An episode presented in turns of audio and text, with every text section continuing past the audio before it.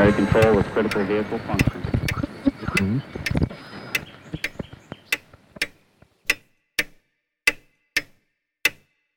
Herzlich willkommen zu Zukunft Denken, Episode 67. Der Titel der heutigen Episode ist Wissenschaft, Hype und Realität. Ich freue mich mit Professor Stefan Schleim sprechen zu können. Er ist ein deutscher Philosophenpsychologe. Er ist Professor für Theorie und Geschichte der Psychologie an der Niederländischen Universität Groningen. Seine Spezialgebiete sind die Theorie und praktische Anwendung Psychologie und Neurowissenschaften. In seiner Forschung zur Wissenschaftskommunikation untersuchte er, wie Darstellung der Hirnforschung akademische und gesellschaftliche Debatten beeinflussen kann, zum Beispiel Neuroethik oder dem Neurorecht. Er schreibt auch seit langer Zeit ein Scilog-Blog, das vom Spektrum der Wissenschaft Verlag betrieben wird, seit über 15 Jahren, und er hat mehrere populärwissenschaftliche Bücher geschrieben, die alle sehr empfehlenswert sind. Ich beschäftige mich schon länger mit der Frage, ob die wissenschaftliche Praxis nicht an einigen Stellen falsch abgebogen ist und was wir vor allen Dingen tun können, ja, müssen, um diese Situation zu verbessern, beziehungsweise auch, was wir als Gesellschaft in diesem Kontext verstehen sollten. Denn wesentliche Entscheidungen, politische Entscheidungen etwa, hängen ja von wissenschaftlichen technischen Aussagen und Möglichkeiten ab. Es gibt einige frühere Podcast-Episoden, die sich mit überschneidenden Themen beschäftigen. Sie finden die Referenzen wie immer in den Show Notes. Ebenso die Links natürlich zu dem hervorragenden Blogartikel von Professor Schleim, der mich zu dieser Sendung motiviert hat, sowie zu seinen Büchern, die ich ebenfalls nur empfehlen kann. Damit genug der Vorrede und zum Gespräch mit Professor Schleim. Guten Morgen, Professor Schleim. Vielen Dank, dass Sie sich Zeit nehmen heute Morgen. Guten Morgen, sehr gerne. Ich möchte vielleicht einmal ein, zwei Gedanken vorlegen und dann schauen, welche Meinung Sie dazu haben. Mhm. Ähm, ich fange mal an. Es, wir, ich glaube, wir haben ein Narrativ in unserer Gesellschaft, das ungefähr so geht. Wissenschaft geht immer schneller voran. Ja. Wir haben so eine richtige Beschleunigung der Innovation. Wir wissen gar nicht, wo wir hinschauen sollen. So schnell bewegt sich alles. Die Universitäten sind der wesentliche Treiber dieser Innovation oder dieser Erkenntnis, muss man eigentlich sagen. Mhm. Und davon abgeleitet dann natürlich auch die gesellschaftlichen Folgen. Das heißt, Innovationen setzen sich dann in Technik um und die Technik sozusagen verändert die Welt in rasantem Tempo. Jetzt habe ich meine gewisse Skepsis, was das mit Technik und operativer Umsetzung in der Realität so auf sich hat, ist auch in anderen Episoden schon ähm, begonnen zu diskutieren. Das heißt, das werde ich jetzt vielleicht nicht weiter vertiefen, aber vielleicht ein bisschen auf die, auf die Wissenschaft fokussiert. Meine These ist, dass wir natürlich Fortschritt in der Wissenschaft haben, das ist überhaupt keine Frage über die letzten Jahrzehnte.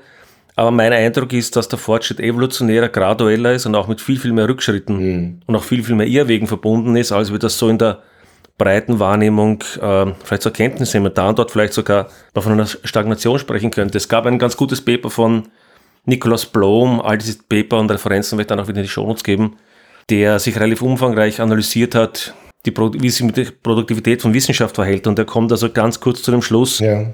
dass wir in Wahrheit über die letzten Jahrzehnte einen exponentiellen Zuwachs an Wissenschaftlern haben. Das heißt, mhm. wir werfen mehr Manpower auf das Problem, wenn man das so polemisch formulieren möchte, aber gleichzeitig mhm. Sinkt nach seiner Analyse die wissenschaftliche Produktivität auf die Hälfte alle 13 Jahre. Das heißt, mhm. wir haben so einen gegenläufigen Trend, deutlich mehr Leute, aber gleichzeitig weniger, weniger Performance sozusagen. Mhm. Damit hätten wir quasi eine Nullsumme. Die Frage ist, wie lange gelingt es noch, mhm. die Kosten und die Aufwände zu bringen, immer mehr Leute mit dem Thema zu bringen.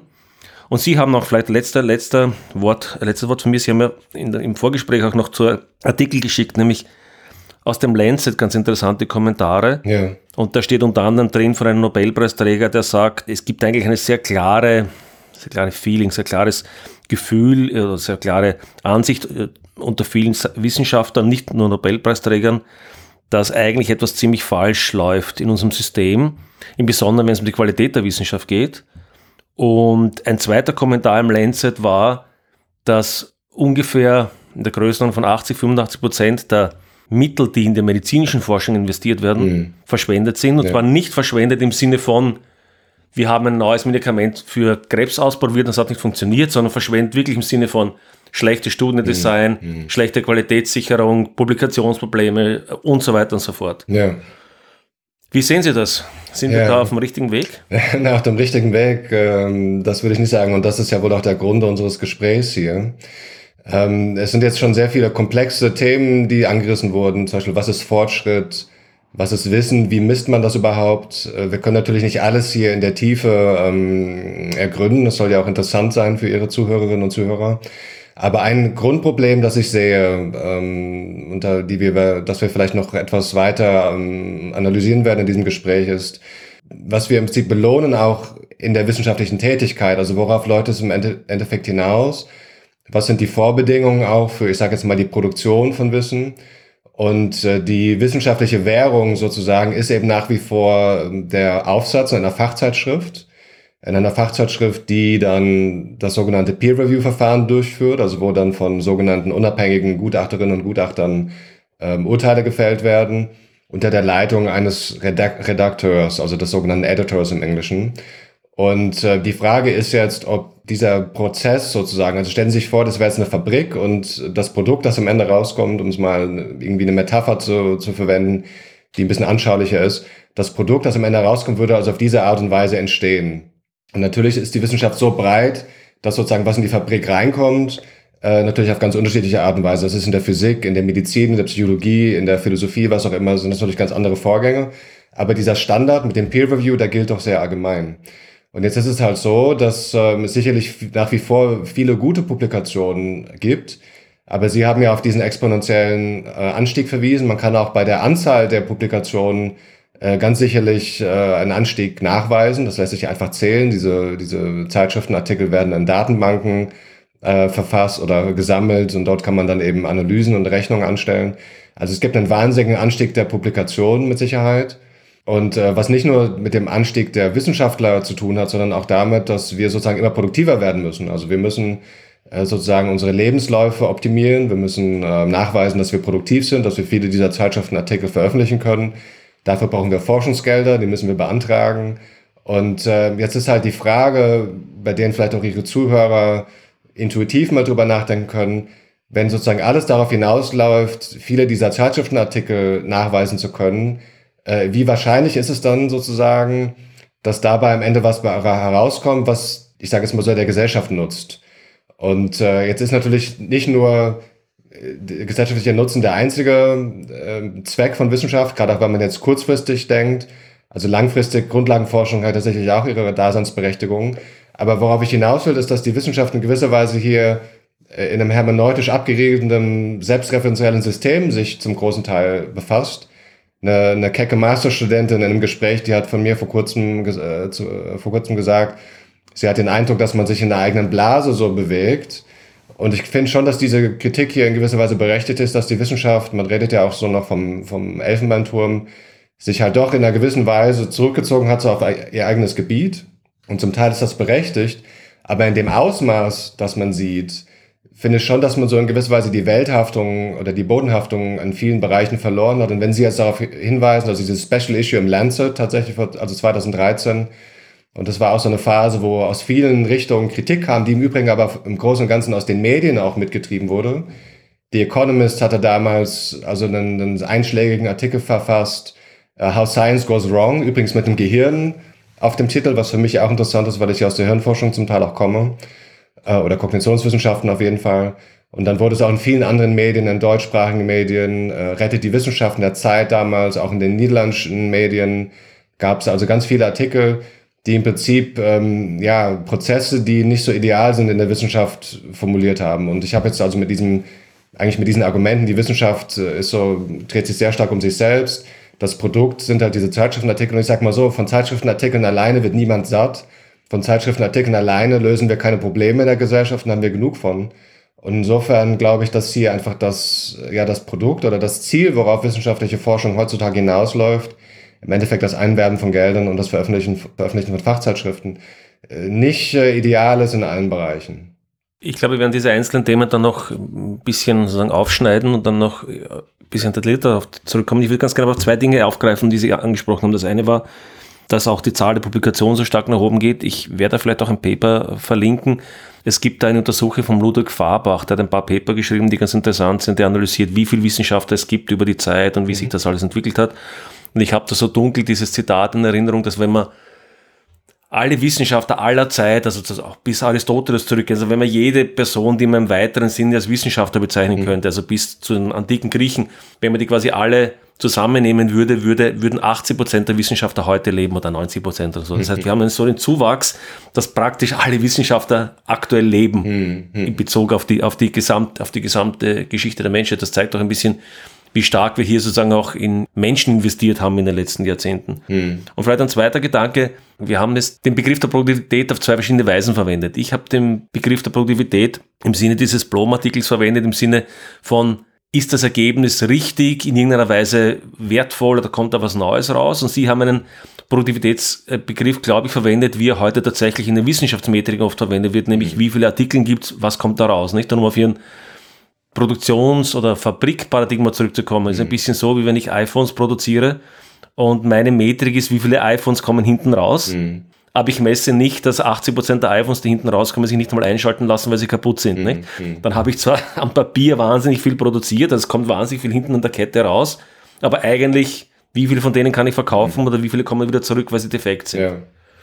Und vielleicht können wir aber zum Einstieg, weil Sie haben einen sehr schönen Artikel geschrieben, äh, letztens in Ihrem Blog, den werde ich natürlich auch verlinken, können wir vielleicht ein bisschen einmal zum Einstieg Beispiele geben, wo wir so ein bisschen mit einem Hype oder vielleicht auch mit enttäuschten Erwartungen zu tun haben. Sie hatten ja etwas im Bereich der Neurowissenschaften zum Beispiel in dem Artikel erwähnt. Vielleicht können wir das einmal Ja. zum Einstieg auch bringen. Ja, ähm, sehr gerne. Zu dem Apple-Beispiel, das gefällt mir ganz gut. Noch ein Satz.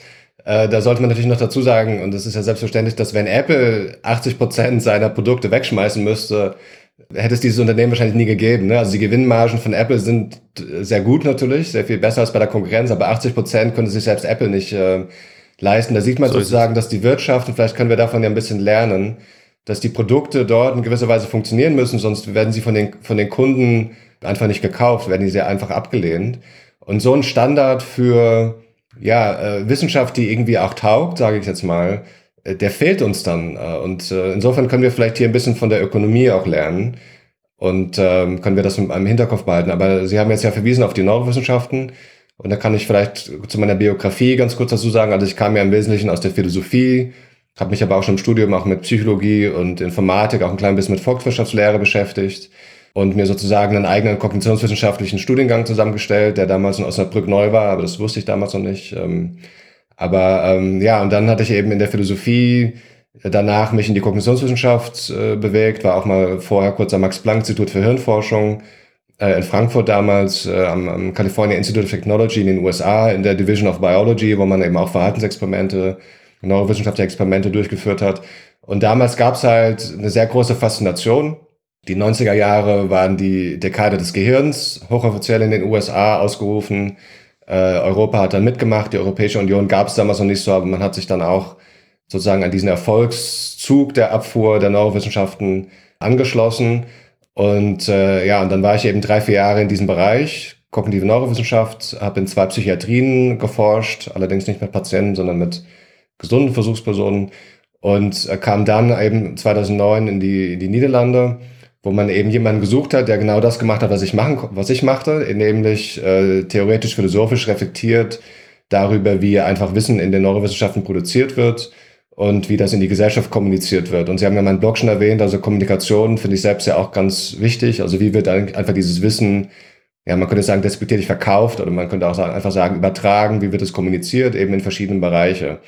Und das finde ich eben sehr interessant. Und da muss man eben auch, ähm, denke ich, sich der Tatsache bewusst sein, dass natürlich nur ein ganz kleiner Teil der wissenschaftlichen Forschung überhaupt in den Medien ankommt. Zum Teil auch aus gutem Grund, weil sich äh, ein Großteil der Gesellschaft auch nicht dafür interessiert, was vielleicht irgendein Neurowissenschaftler in irgendeinem Reagenzglas jetzt äh, herausgefunden hat heute.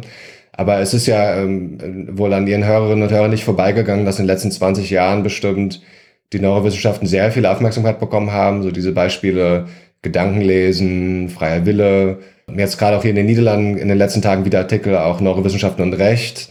Also ob man jetzt sozusagen das Rechtssystem verbessern kann, ähm, dadurch, dass man Hirnscanner verwendet oder dass man äh, Menschen weniger aggressiv macht durch irgendwelche Medikamente oder Stimulation im Gehirn und so weiter und so fort. Also diese Ideen, äh, die im Übrigen nicht ganz neu waren, also die es in der Geschichte immer wieder mal gab, sicher seit dem 19. Jahrhundert, äh, wurden jetzt sehr viel stark wieder ähm, aufgegriffen. Und tatsächlich, ja, kann man wohl sagen, dass die Neurowissenschaften eben seit den 90er, 1990er Jahren sehr viel Förderung bekommen haben. In Europa läuft ja zurzeit auch noch dieses Human Brain Project mit unter anderem auch dem Ziel, ein Gehirn im Computer zu simulieren, im Supercomputer im Forschungszentrum Jülich.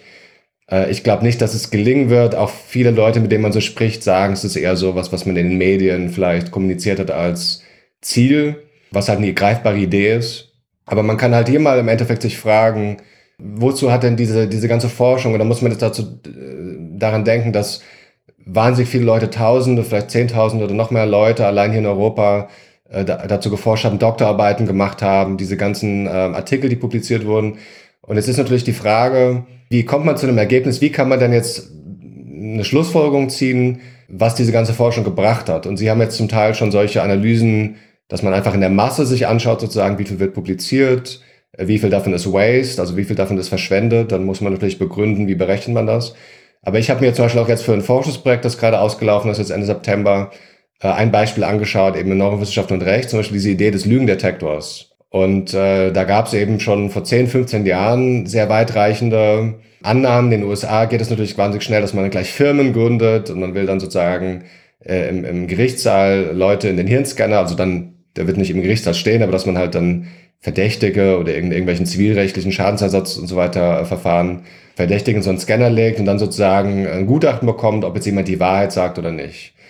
Und da ist eigentlich äh, heute mehr oder weniger klar, ähm, dass man da nicht sehr viel weitergekommen ist. Und das hat zum Teil äh, auch philosophische Gründe, weil sowas wie Lüge zum Beispiel ist ein sehr komplexes Konstrukt, ein sehr komplexer Begriff, ähm, wo man gar nicht so genau sagen kann, ähm, was das eigentlich ist. Und, und zum Beispiel Leute können ja auch unwahre Aussagen treffen in der Überzeugung, dass sie die Wahrheit sagen, also einfach, weil sie sich irren. Ne? Es gibt ja bewusste Lügen, jemand hat äh, ein Verbrechen begangen und will jetzt nicht verurteilt werden und lügt dann und sagt, ich bin unschuldig, ich war an dem Abend ganz woanders. Ne? Dann weiß derjenige eigentlich irgendwie, ähm, dass das nicht stimmt, aber versucht das zu verbergen. Aber man kann ja auch einfach, weil man falsche Informationen hat, kann man eine falsche Antwort geben in der Überzeugung, dass man die Wahrheit sagt. Und ähm, wie man sozusagen das versucht hat zu lösen in der Psychologie, in der Hirnforschung war, dass man sagt, okay, wir können eigentlich Lüge gar nicht so genau fassen, aber wir versuchen irgendwie kognitiven Konflikt, also dass sozusagen Leute, die dann äh, die Unwahrheit sagen, das wissen und aber irgendwie standardmäßig wir alle, das war auch eine interessante Annahme zum Menschenbild, dass wir eigentlich alle immer darauf sozusagen programmiert sind, die Wahrheit zu sagen, war eine Grundannahme.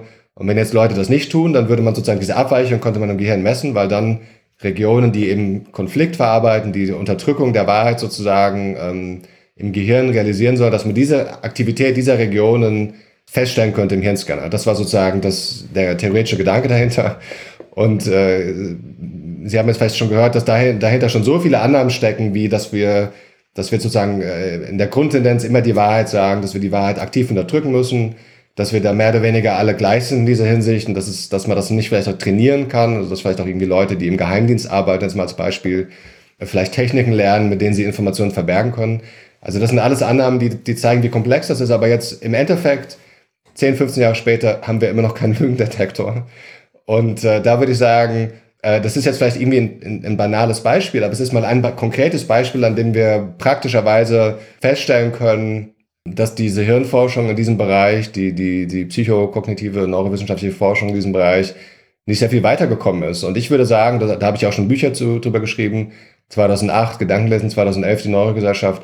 Man hätte eigentlich von vornherein wissen können, dass man hier ein bisschen naiv damals gedacht hat. Und jetzt ist ja gerade dieses Jahr, um, um vielleicht dieses konkrete, banale, triviale Einzelbeispiel, das aber sehr anschaulich ist, mal auch irgendwie zur Wissenschaft als Ganzer wieder in Bezug zu, zu stellen, gab es jetzt gerade dieses Jahr zum Beispiel eine neue ähm, Studie, die mal diese kritische Frage aufgestellt hat, sind denn diese Ergebnisse, die man zum Beispiel mit der Kernspintomographie, also damit misst man im Endeffekt äh, Signale des Blutflusses, den Sauerstoffgehalt im Blut an verschiedenen Orten im Gehirn, das kann man also sozusagen mit, mit physikalischer Genauigkeit und, und biomedizinischer Genauigkeit kann man das messen. Und das interpretiert man dann als Rückschluss auf. Äh, äh das sind diese hübschen, diese hübschen bunten Bilder, genau. die man auch ganz gerne in den Zeitschriften oder auch im, im populärwissenschaftlichen Bereich ganz gern sieht, wo dann ein Pfeil steht, ich übertreibe ein bisschen, wo dann ein Pfeil steht und steht dann, hier wird gelogen oder irgendwie so. Genau. Ein bisschen dort, dort wird gelogen, jetzt, ja. dort wird gedacht. Äh, und das ist also ja, genau. ein sehr indirektes Signal, mit dem man eben den Sauerstoffgehalt des Bluts misst.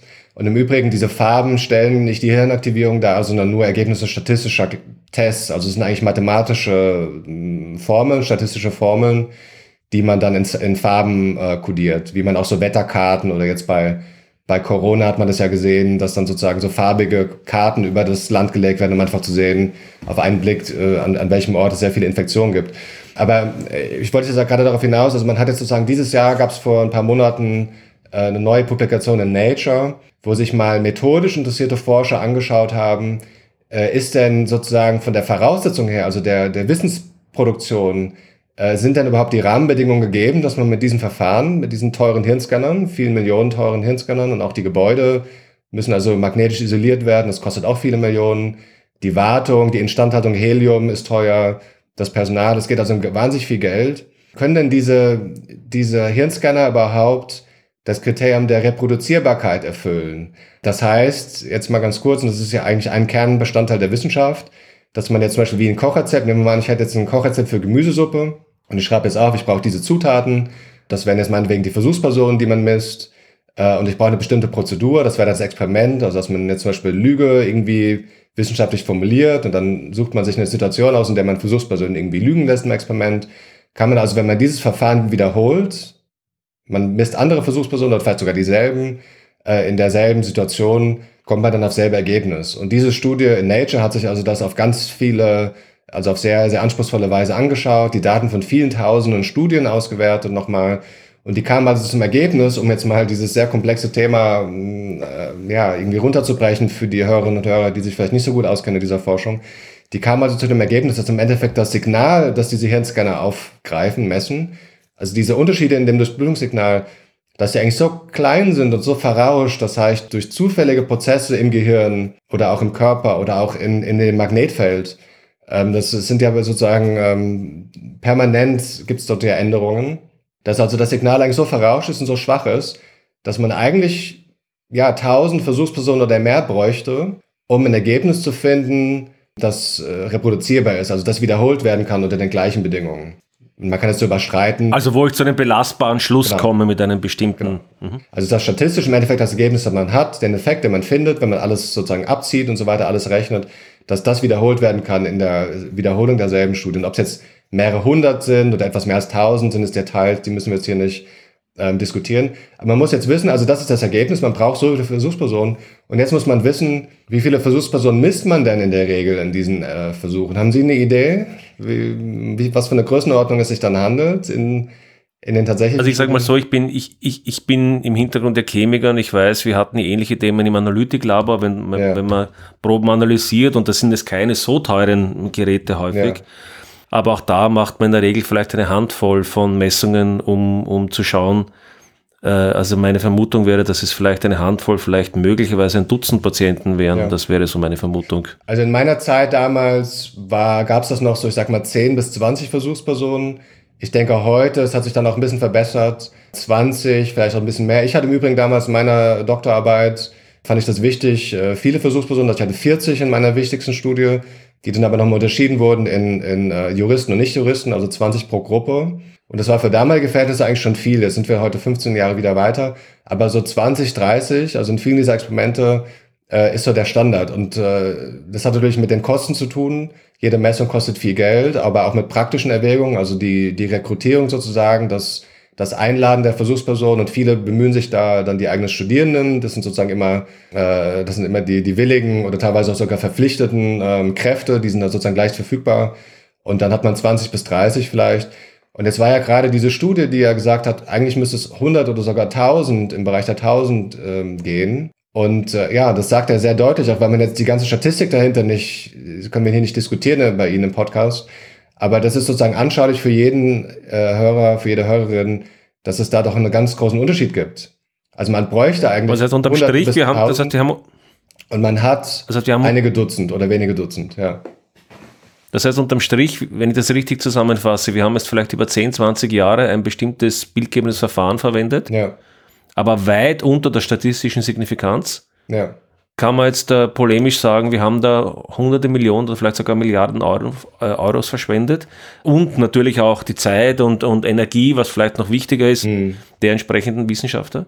Ja, also die FMRT, also Kernspintomographie, gibt es seit den 90ern im Übrigen und mhm. wurde dann in den frühen 2000ern, äh, hat sich das wahnsinnig verbreitet und man dachte dann, auch an vielen psychologischen Instituten weltweit dachte man so, man braucht jetzt so einen Hirnscanner, um sozusagen mitreden zu können eine Erfahrung, die ich zum Teil selbst hatte. Ich habe ja auch Forschungsprojekte in diesem Bereich beantragt oder mitgeforscht, aber auch von vielen anderen gehört. Es gab irgendwann auch mal so die Idee, zum Beispiel psychologische Forschung ohne Hirnscanner oder zumindest mal sowas wie EEG, also Elektroenzephalographie, mit der man dann die Hirnströme misst am Kopf, Äh, also sozusagen psychologische Forschung ohne Hirnforschung ist gar nicht mehr förderungswürdig. Also diesen Eindruck hatten viele, dass man sozusagen sich anpassen muss, wenn man seine Forschung weiter betreiben äh, will. Also es gab also wirklich diese sehr starke Förderung in diesem Bereich. Und ich will natürlich mich jetzt ein bisschen vor Schwarz-Weiß-Malerei hier hüten und will auch gar nicht bestreiten, dass es da auch gute Forschung gibt in diesem Bereich. Aber was ist dieses Ergebnis Nature 2022 zeigt, äh, und ich hatte nicht in dieser, nicht in dieser Anspruchs, also nicht in, dieser Qualität, aber in meinem Buch Die Neue Gesellschaft 2011 hatte ich schon ähnliche Argumente.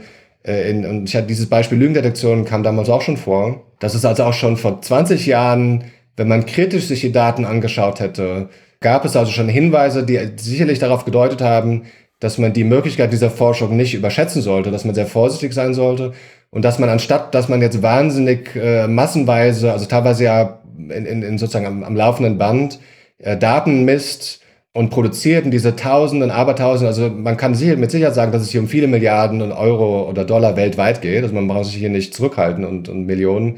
Also es geht ja sicherlich jährlich um, um Milliardenbeträge in diesem Forschungsbereich, dass ein Großteil dieser Forschung auf, auf wissenschaftlichen Annahmen beruht, die eigentlich nicht stimmen. Das kann man, glaube ich, schon sagen. Wie gesagt, bitte sagt jetzt niemand, Hirnforschung ist Mist. Das, äh, das würde ich, so weit würde ich nicht gehen. Aber ähm, es gibt viel, es gibt einige gute Studien, aber in der großen Masse sind viele dieser Studien, glaube ich, nicht vertrauenswürdig. Also zu diesem Schluss kann man äh, ziehen oder muss man sogar ziehen, denke ich, ja. Vielleicht um es ein bisschen zu strukturieren. Ich hätte, ich hätte zumindest drei verschiedene Dinge herausgehört. Ja. Das eine war, dass wir vielleicht einem gewissen Hype verfallen sind hier, dass eine neue Technik auf den Markt gekommen ist und die auch dann sehr gehypt wurde und vielleicht äh, nicht ganz so kritisch betrachtet wurde, wie man es hätte betrachten müssen oder ja. sollen vielleicht. Ja. Also das, das wäre, würde ich ein bisschen so in die, in die Kategorie eigentlich Qualitätsmanagement oder Qualitätsproblem mhm. einordnen, weil ich habe das gemacht, aber eigentlich vielleicht nicht hin, mit der hinreichenden Sorgsamkeit überlegt, ob die Ergebnisse wirklich das aussagen, mhm. was ich mir erhofft habe.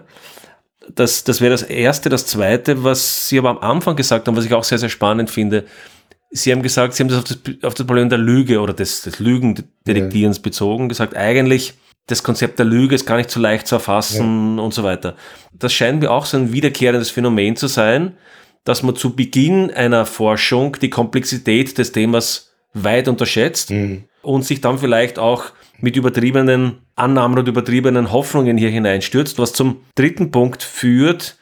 Ich würde sagen, es gibt meiner Beobachtung nach den Effekt, dass neue Erkenntnis in der Regel kurzfristig überschätzt und langfristig unterschätzt wird. Mhm. Vielleicht noch ein, zwei Beispiele, die mir dazu noch einfallen würden. Es gab in den 1970, wann war, wann war Richard Nixon, ich glaube 60, Ende der 60er Jahre, glaube ich. Richard Nixon, der Präsident der USA, hat damals den Kampf oder den Krieg gegen den Krebs ausgerufen. Mhm und damals enorme äh, Forschungsmittel auch hier in dieses Projekt gesteckt, hm. mit der Annahme, dass man Krebs innerhalb von zehn Jahren besiegen hm. könnte. Hm. Das war jedenfalls damals die leitende Idee und das war, wie gesagt, in den sagen wir, 70er Jahren und das haben wir 50 Jahre später und ich glaube, wir können uns einigen, dass wir Krebs nicht besiegt haben. Was nicht heißt, dass wir keine Fortschritte gemacht haben, aber die Idee, dass wir sozusagen jetzt die Tablette gegen Krebs hätten, also das war ganz offensichtlich eine weit übertriebene übertriebene Idee. Wir hatten kürzlich Eric Topol, ein sehr angesehener Forscher, hat zum Beispiel die Ergebnisse des Human Genome Projects äh, mhm. analysiert. Wir hatten im Jahr 2000 gab es ja eine große Pressekonferenz mit Bill Gates und Eric Venter, mhm. wo mit viel Tamtam -Tam die erste Sequenzierung des menschlichen Genoms, mhm. was nicht ganz mhm. gestimmt hat, aber sei es wie sei, um 2000 ja, herum ja, ja. hatten wir die erste äh, Vollsequenzierung des menschlichen Genoms. Und ich kann mich noch genau daran erinnern, weil ich damals viel zu dem Thema gelesen habe, einer hat sich überschlagen mit den Voraussagen, was nicht alles in den nächsten 10, 20 Jahren sich in der Medizin ändern wird und mhm. Genommedizin und alles wird um, umgestellt. Und Eric Topol sagt im Grunde was sehr ähnliches. Er sagt, die konkreten medizinischen Ergebnisse der letzten 22 Jahre oder was waren vernachlässigbar. Also mhm. es gibt ganz einzelne Bereiche, wo so Single Krankheiten, die auf Einzelmutationen oder sowas zurückzuführen sind. Ja. Solche Dinge kann man handhaben, aber ansonsten auch hier wiederum Komplexität mhm. offenbar deutlich unterschätzt, was nicht bedeutet, dass natürlich unter Umständen in 10, 20, 30 Jahren hier ein großer Hebel sein könnte. Mhm. mhm. Aber sozusagen die kurzfristige Erwartung ist auch wiederum deutlich ja. deutlich äh, gehypt worden. Vielleicht ein letztes Beispiel, was ganz aktuell ist, was Sie Covid gesagt haben.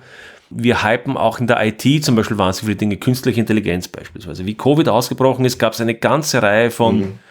Krankenhäusern, IT-Unternehmen, Universitäten, die überzeugt davon waren, dass man mit KI, also mit Machine Learning in der Lage ist, operativ zum Beispiel in Krankenhäusern die Behandlung von Covid-Patienten zu verbessern. Zum Beispiel, indem ich gewisse Voraussagen machen kann, wie wird sich der Krankheitsverlauf nach denen den Indikatoren entwickeln und damit sozusagen gewisse, gewisse Effizienzmaßnahmen oder auch, auch Verbesserungen in der, in der Pflege hier einleiten zu können. Und dann gab es einen, auch einen relativ großen Artikel, der das untersucht hat und das Ergebnis war, praktisch alle von diesen Verfahren sind gescheitert. Mhm. Es gab eigentlich keines, das einen nennenswerten Erfolg hatte.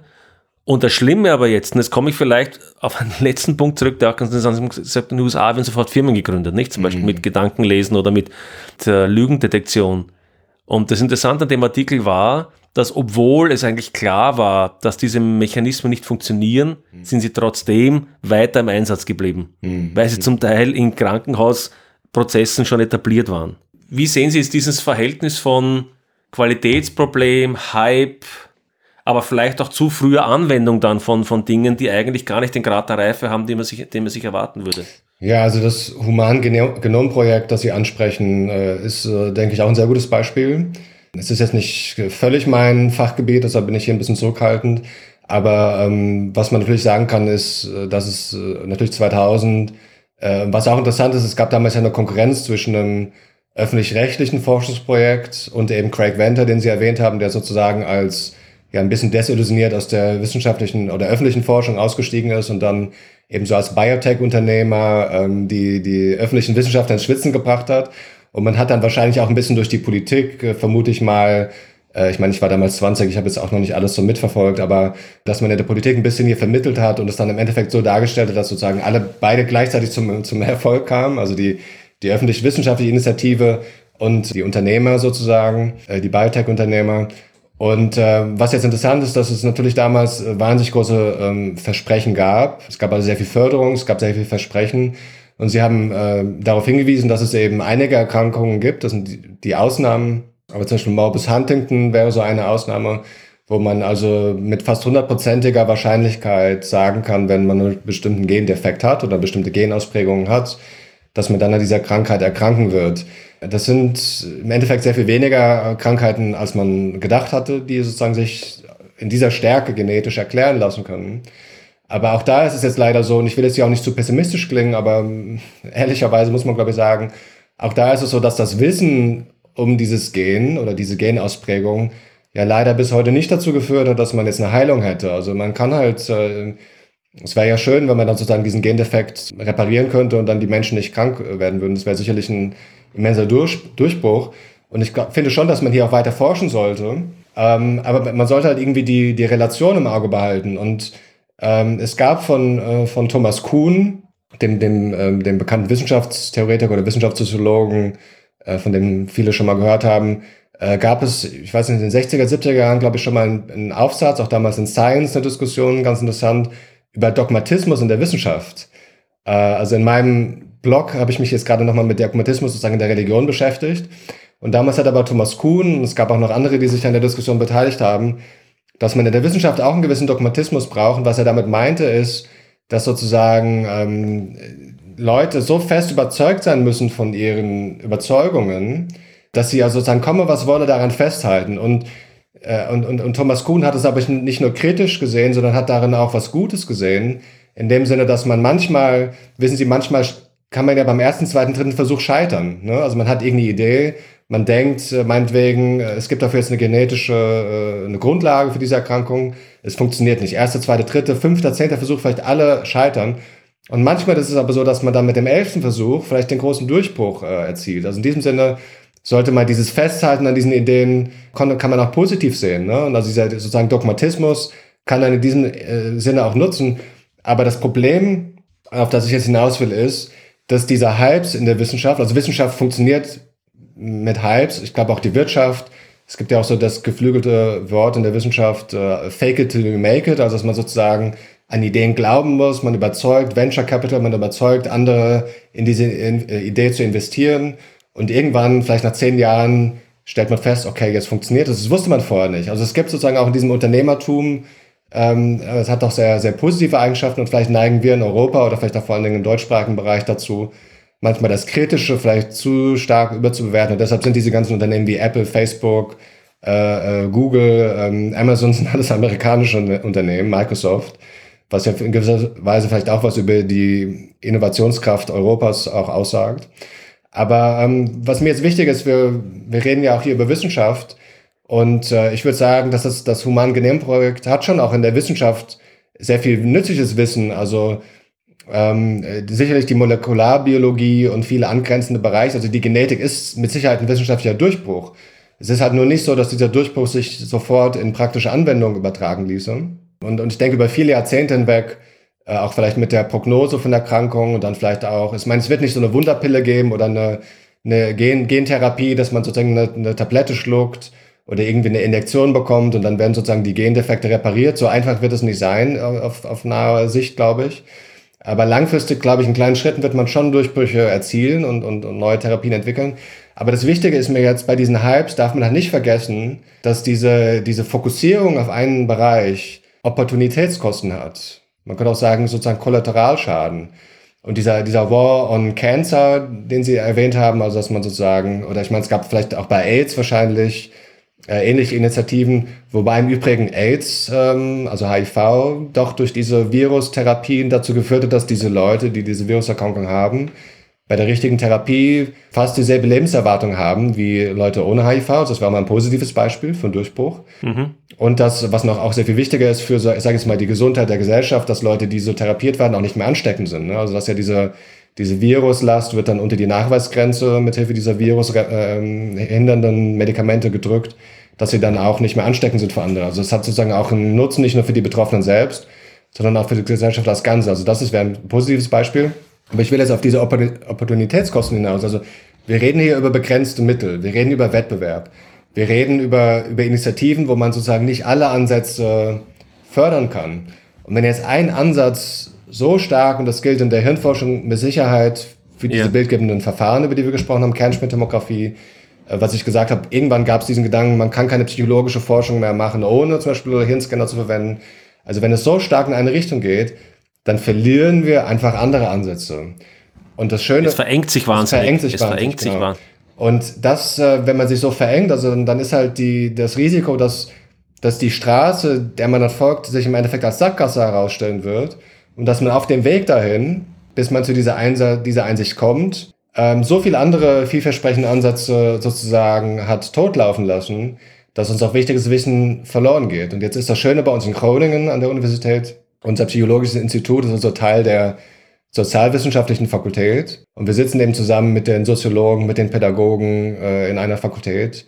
Und äh, ich denke, dass was man so sagen kann, auch über den Zustand unserer heutigen Gesellschaft, sowas wie ähm, Armut, Gerechtigkeit, Partizipation verschiedener Gruppen in der Gesellschaft, psychische Gesundheit, psychische äh, Erkrankung oder psychische Störungen, was ja auch alles Themen sind, die äh, an, an, an Aufmerksamkeit gewonnen haben, Burnout, Depressionen, Aufmerksamkeitsstörungen, dass wir also hier auch ähm, in der biologischen Psychiatrie zum Beispiel so stark investiert haben in diesen Bereich der Hirnforschung, ähm, biologische Psychiatrie, Medikamente, und wo man auch vor 10, 20, 30 Jahren aus theoretischer Sicht hätte sagen können, dass in dieser Gänze man hätte wissen müssen, dass hier zu viel erwartet wird. Und man hat eben alternative Ansätze hier ja, totlaufen lassen. Die wurden nicht gefördert, während aber ganz viele Menschen zum Beispiel Probleme hatten, dass, dass, dass Familien zerbrochen sind aufgrund psychischer Probleme, dass Menschen sich im Extremfall das Leben genommen haben,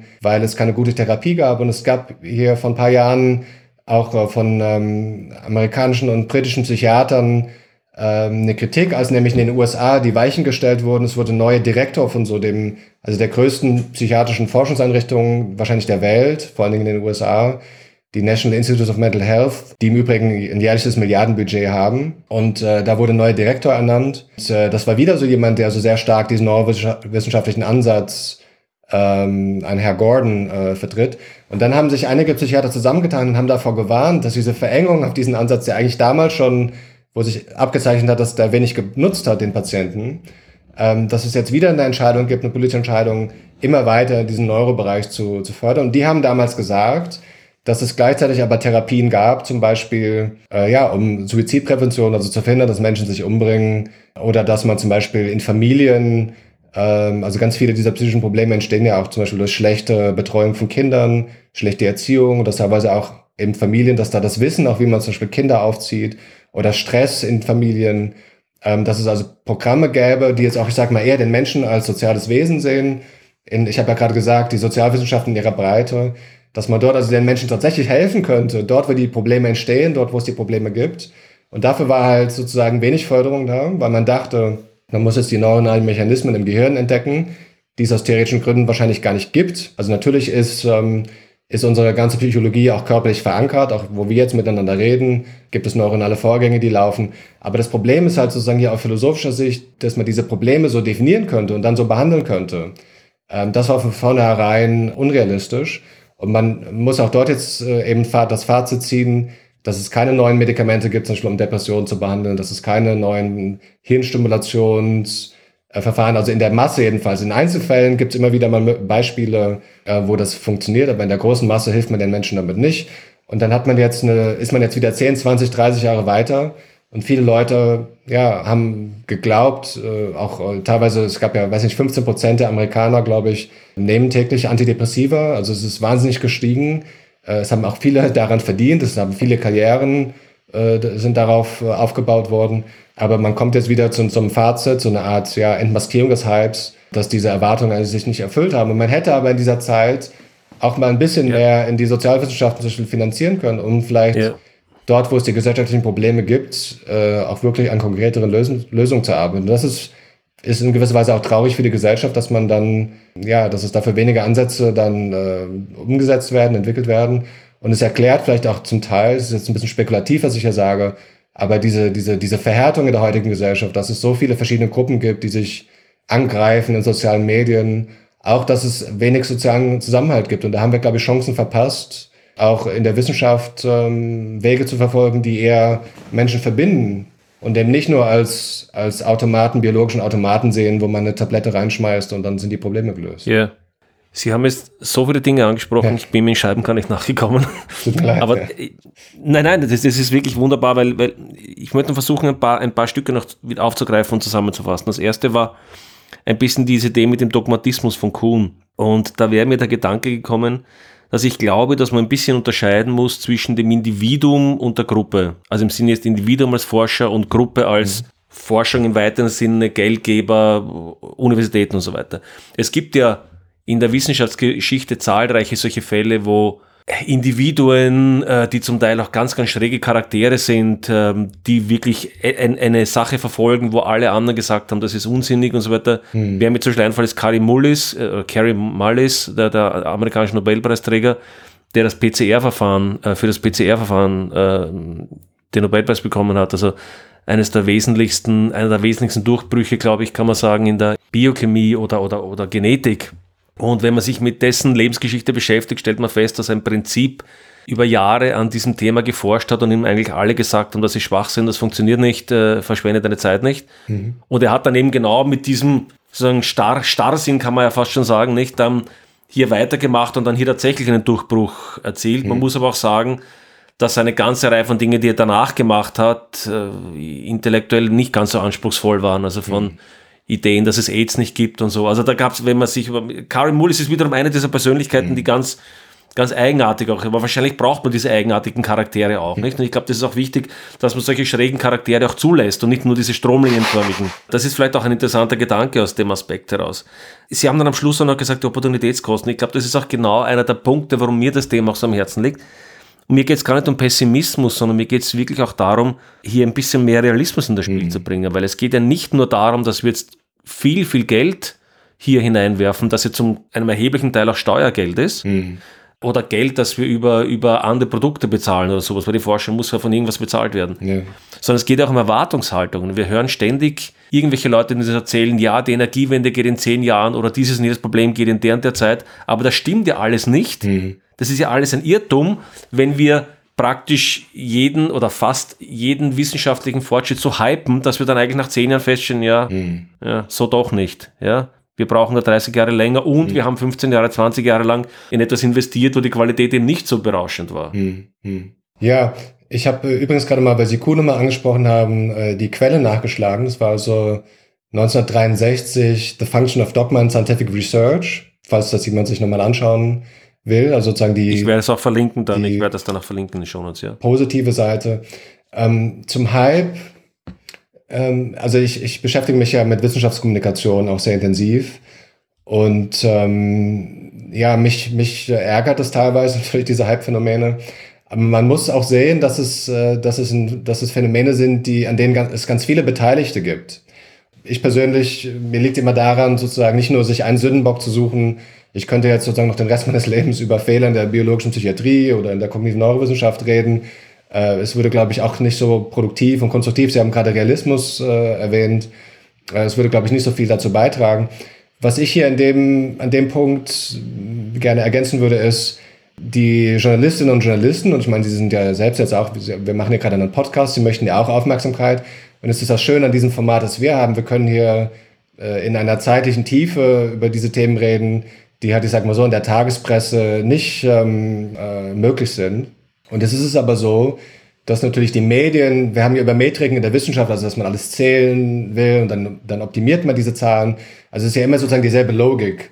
Und es ist übrigens eine Logik, die auch in der öffentlichen Verwaltung, also man nennt das New Public Management, in den 80er Jahren äh, Ronald Reagan, Reaganomics, äh, Margaret, Margaret Thatcher, was auch so ein bisschen die Wurzel ist von dem, was wir Neoliberalismus heute nennen. Und es hat auch mit einer bestimmten Art und Weise, wie man also regiert, wie man, wie man Verwaltung äh, durchführt. Und Wissenschaft ist in diesem öffentlichen Sektor ja auch Teil der öffentlichen Verwaltung und der, der, ja, der, der Regierung in gewissem Sinne. Also Professoren und Professoren sind ja oft auch Beamte in, in diesen, äh, an den Orten, wo sie angestellt sind. Und äh, der, die, die Logik dahinter ist immer dieselbe. Man, man, man, man macht es sozusagen zählbar. Kommt auch aus der Betriebswirtschaftslehre, dieses Denken. Also man definiert es in irgendeiner Art und Weise, also zum Beispiel Produktivität der Wissenschaft in Anzahl der ähm, Artikel, die publiziert werden. Man macht das also zählbar und dann sagt man im nächsten Schritt, jetzt haben wir Zahlen und diese Zahlen müssen wir optimieren. Also es ist ja auch unternehmerisches Denken, so funktionieren ja auch Unternehmen. Und idealerweise äh, produzieren natürlich aber Unternehmen was, was sozusagen den Menschen dann auch nutzt. Und dann wäre die Optimierung dessen, was gezählt wird, eben die Anzahl der produktiven äh, Produkte. Und da haben wir halt aber die Schwierigkeit in der Wissenschaft, dass es hier nicht so äh, einfach ist. Aber jetzt in den, es, es geht mir jetzt gerade um den Punkt, man zählt. Und in, in den Medien ist das ja auch so. Also die, äh, durch die Entwicklung des Internets und die Verbreitung des Internets äh, haben die Medien ja auch, also die, sei es auch die lokale Tageszeitung, ganz viele kann man heute im Internet gratis lesen. Äh, also die Medien sind ja auch sehr stark unter Druck geraten und äh, kämpfen um Aufmerksamkeit. Und eben in diesem pa Kampf um Aufmerksamkeit, das ist jetzt ein ganz wichtiger Punkt, passen sich natürlich die Journalistinnen und Journalisten auch an und versuchen in Anführungszeichen an, Nachrichten zu verkaufen an, an ihr Publikum, die dann auch gut ankommen. Und in diesem Sinne, worauf ich jetzt hinaus will, ist eben, dass die Verantwortung für diese Hypes liegt eben nicht nur bei den Politikern, die sozusagen und diesen Wettbewerb so eingerichtet haben in der Wissenschaft. Sie liegt nicht nur bei den Instituten, sie liegt nicht nur bei den Wissenschaftlern, die sozusagen Trittbrettfahrer sind. Sie liegt nicht nur bei den Journalisten, sondern sie liegt auch bei den Konsumenten der Nachrichten. Also wenn wir selbst klicken und wir selbst bevorzugen jetzt halt eine, ähm, eine, eine Überschrift wie Durchbruch in der Hirnforschung, Lügendetektor oder Heilung gegen Krebs oder Ursache. Also wissen Sie, ich, ich lese ja tagtäglich äh, die, die Ticker der Wissenschaftskommunikation im deutschsprachigen Bereich. Und wenn ich wollte, könnte ich mir da jeden Tag Nachrichten rauspicken und sagen, das ist wieder Hype, das ist übertrieben, das stimmt nicht, das kann man nicht so sagen. Äh, da wird man selbst nicht fröhlich von, wenn man sozusagen sich permanent mit diesen Irrtümern beschäftigt und man tut auch anderen keinen Gefallen. Leute reagieren da nicht äh, sehr nett drauf, wenn man ihnen nachweist, dass sie da ähm, eigentlich Aussagen äh, berichten, die, die, wenn man näher genau hinschaut, nicht so ähm, stimmen. Und es ist in gewisser Weise auch eine Kunst der Wissenschaftskommunikation, des Wissenschaftsjournalismus, wie weit darf man vereinfachen, ohne sozusagen was Falsches zu sagen. Ne? Und das ist eine Kunst, die halt leider nicht jeder beherrscht. Äh, und wo ich, ich mitunter vielleicht auch mal Fehler gemacht habe. Also ich, ich möchte auch, dass mich Leute kritisieren und dann würde ich sozusagen meinen eigenen Beitrag verbessern, korrigieren. Aber es ist sozusagen, ja, der Zustand unserer Gesellschaft, dass wir halt in dieser Konkurrenz um Aufmerksamkeit und, und um Nachrichten dazu neigen, eben das zu konsumieren, was leicht und aber auch äh, ja, Durchbruch, was sozusagen interessant, was, was neu äh, äh scheint. Und was ich persönlich hier ganz interessant finde, da gibt es einige Beispiele zu, dass solche Hypes funktionieren in einer ganz interessanten Dynamik. Es gibt so einen technologischen Trigger, so einen technologischen Auslöser. Also zum Beispiel jetzt, man hatte die erste, die erste Idee, ähm, Lügen im, im Hirnscanner zu untersuchen, Mitte der frühen 2000er Jahre, 2005 so in, etwa in der Zeit. Und dann äh, hat man irgendein Experiment, in dem dann was Gutes bei rauskommt und dann sagt man, oh wow, das ist okay, die, der technologische Trigger, der Auslöser, es werden Firmen gegründet, es gibt wahnsinnig viel Forschung in diesem Bereich, die Medien geben dem ganz viel Aufmerksamkeit und dann ähm, läuft es eine Zeit lang so weiter, dieser Hype. Und dann ist aber vielleicht ungefähr ein paar Jahre später, vielleicht zehn Jahre später, ist dann sozusagen die Entmaskierung dieses Hypes. Also wenn man jetzt dann sozusagen sagt, das ist alles ein Irrtum, das ist alles ein Mythos, ist dann auf einmal auch wieder eine Nachricht, die in den, in den Medien interessant ist. Und das sehen wir zum Beispiel jetzt gerade in der äh, biologischen Psychiatrie. Da gab es jetzt dieses Jahr auch neue Publikationen zu der doch nicht so berauschenden Wirkung der Antidepressiva, die jetzt eben seit den 90er Jahren wahnsinnig viel verschrieben wurden.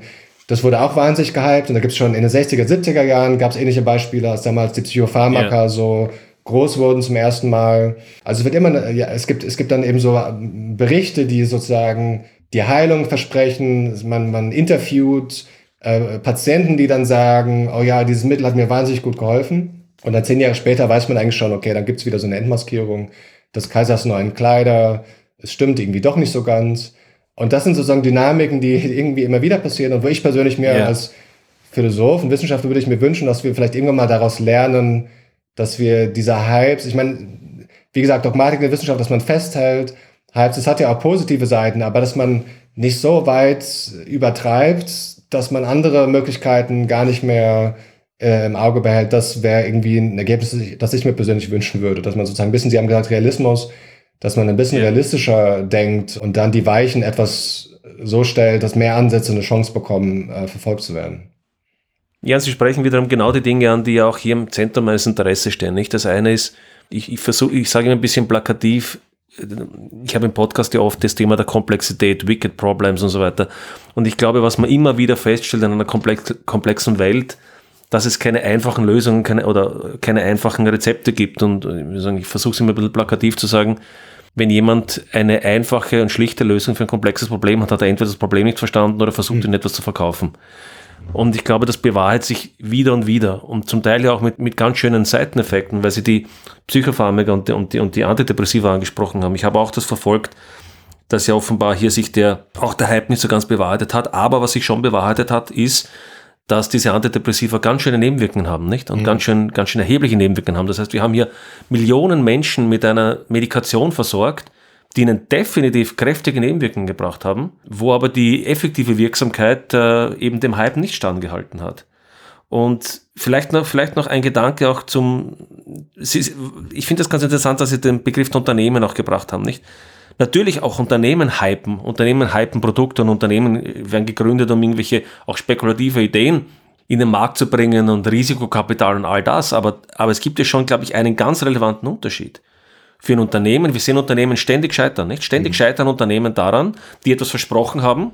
Scheitern im Sinne ist ökonomisch scheitern, nicht? Die gibt es dann einfach nachher nicht mehr oder werden vielleicht aufgekauft und bestimmte Dinge dann daraus herausgehen mhm. und so mhm. weiter. Mhm. Es gibt ja ganz klar Gewinner und Verlierer. Nur, ich, habe, ich muss das Zitat raussuchen, aber ein, ein, ein, führender, ein, ein, führender amerikanischer Wissenschaftler hat gesagt, das Problem in der Wissenschaft ist, dass Fehler keine Konsequenzen haben. Also Fehler im Sinne von, dass man das Blaue vom Himmel verspricht, aber dann zehn Jahre oder 20 Jahre drauf, später drauf kommt, ja, das hat sich überhaupt nicht bewahrheitet. Mhm. Hat eigentlich keine Konsequenzen für die Karriere. Und nur um das ein letztes Mal noch aufzugreifen, vielleicht können Sie da noch ein Wort dazu sagen, wir haben ja in zahlreichen Disziplinen, Psychologie zum Beispiel war da ganz stark betroffen, die sogenannte Reproduktionskrise, mhm.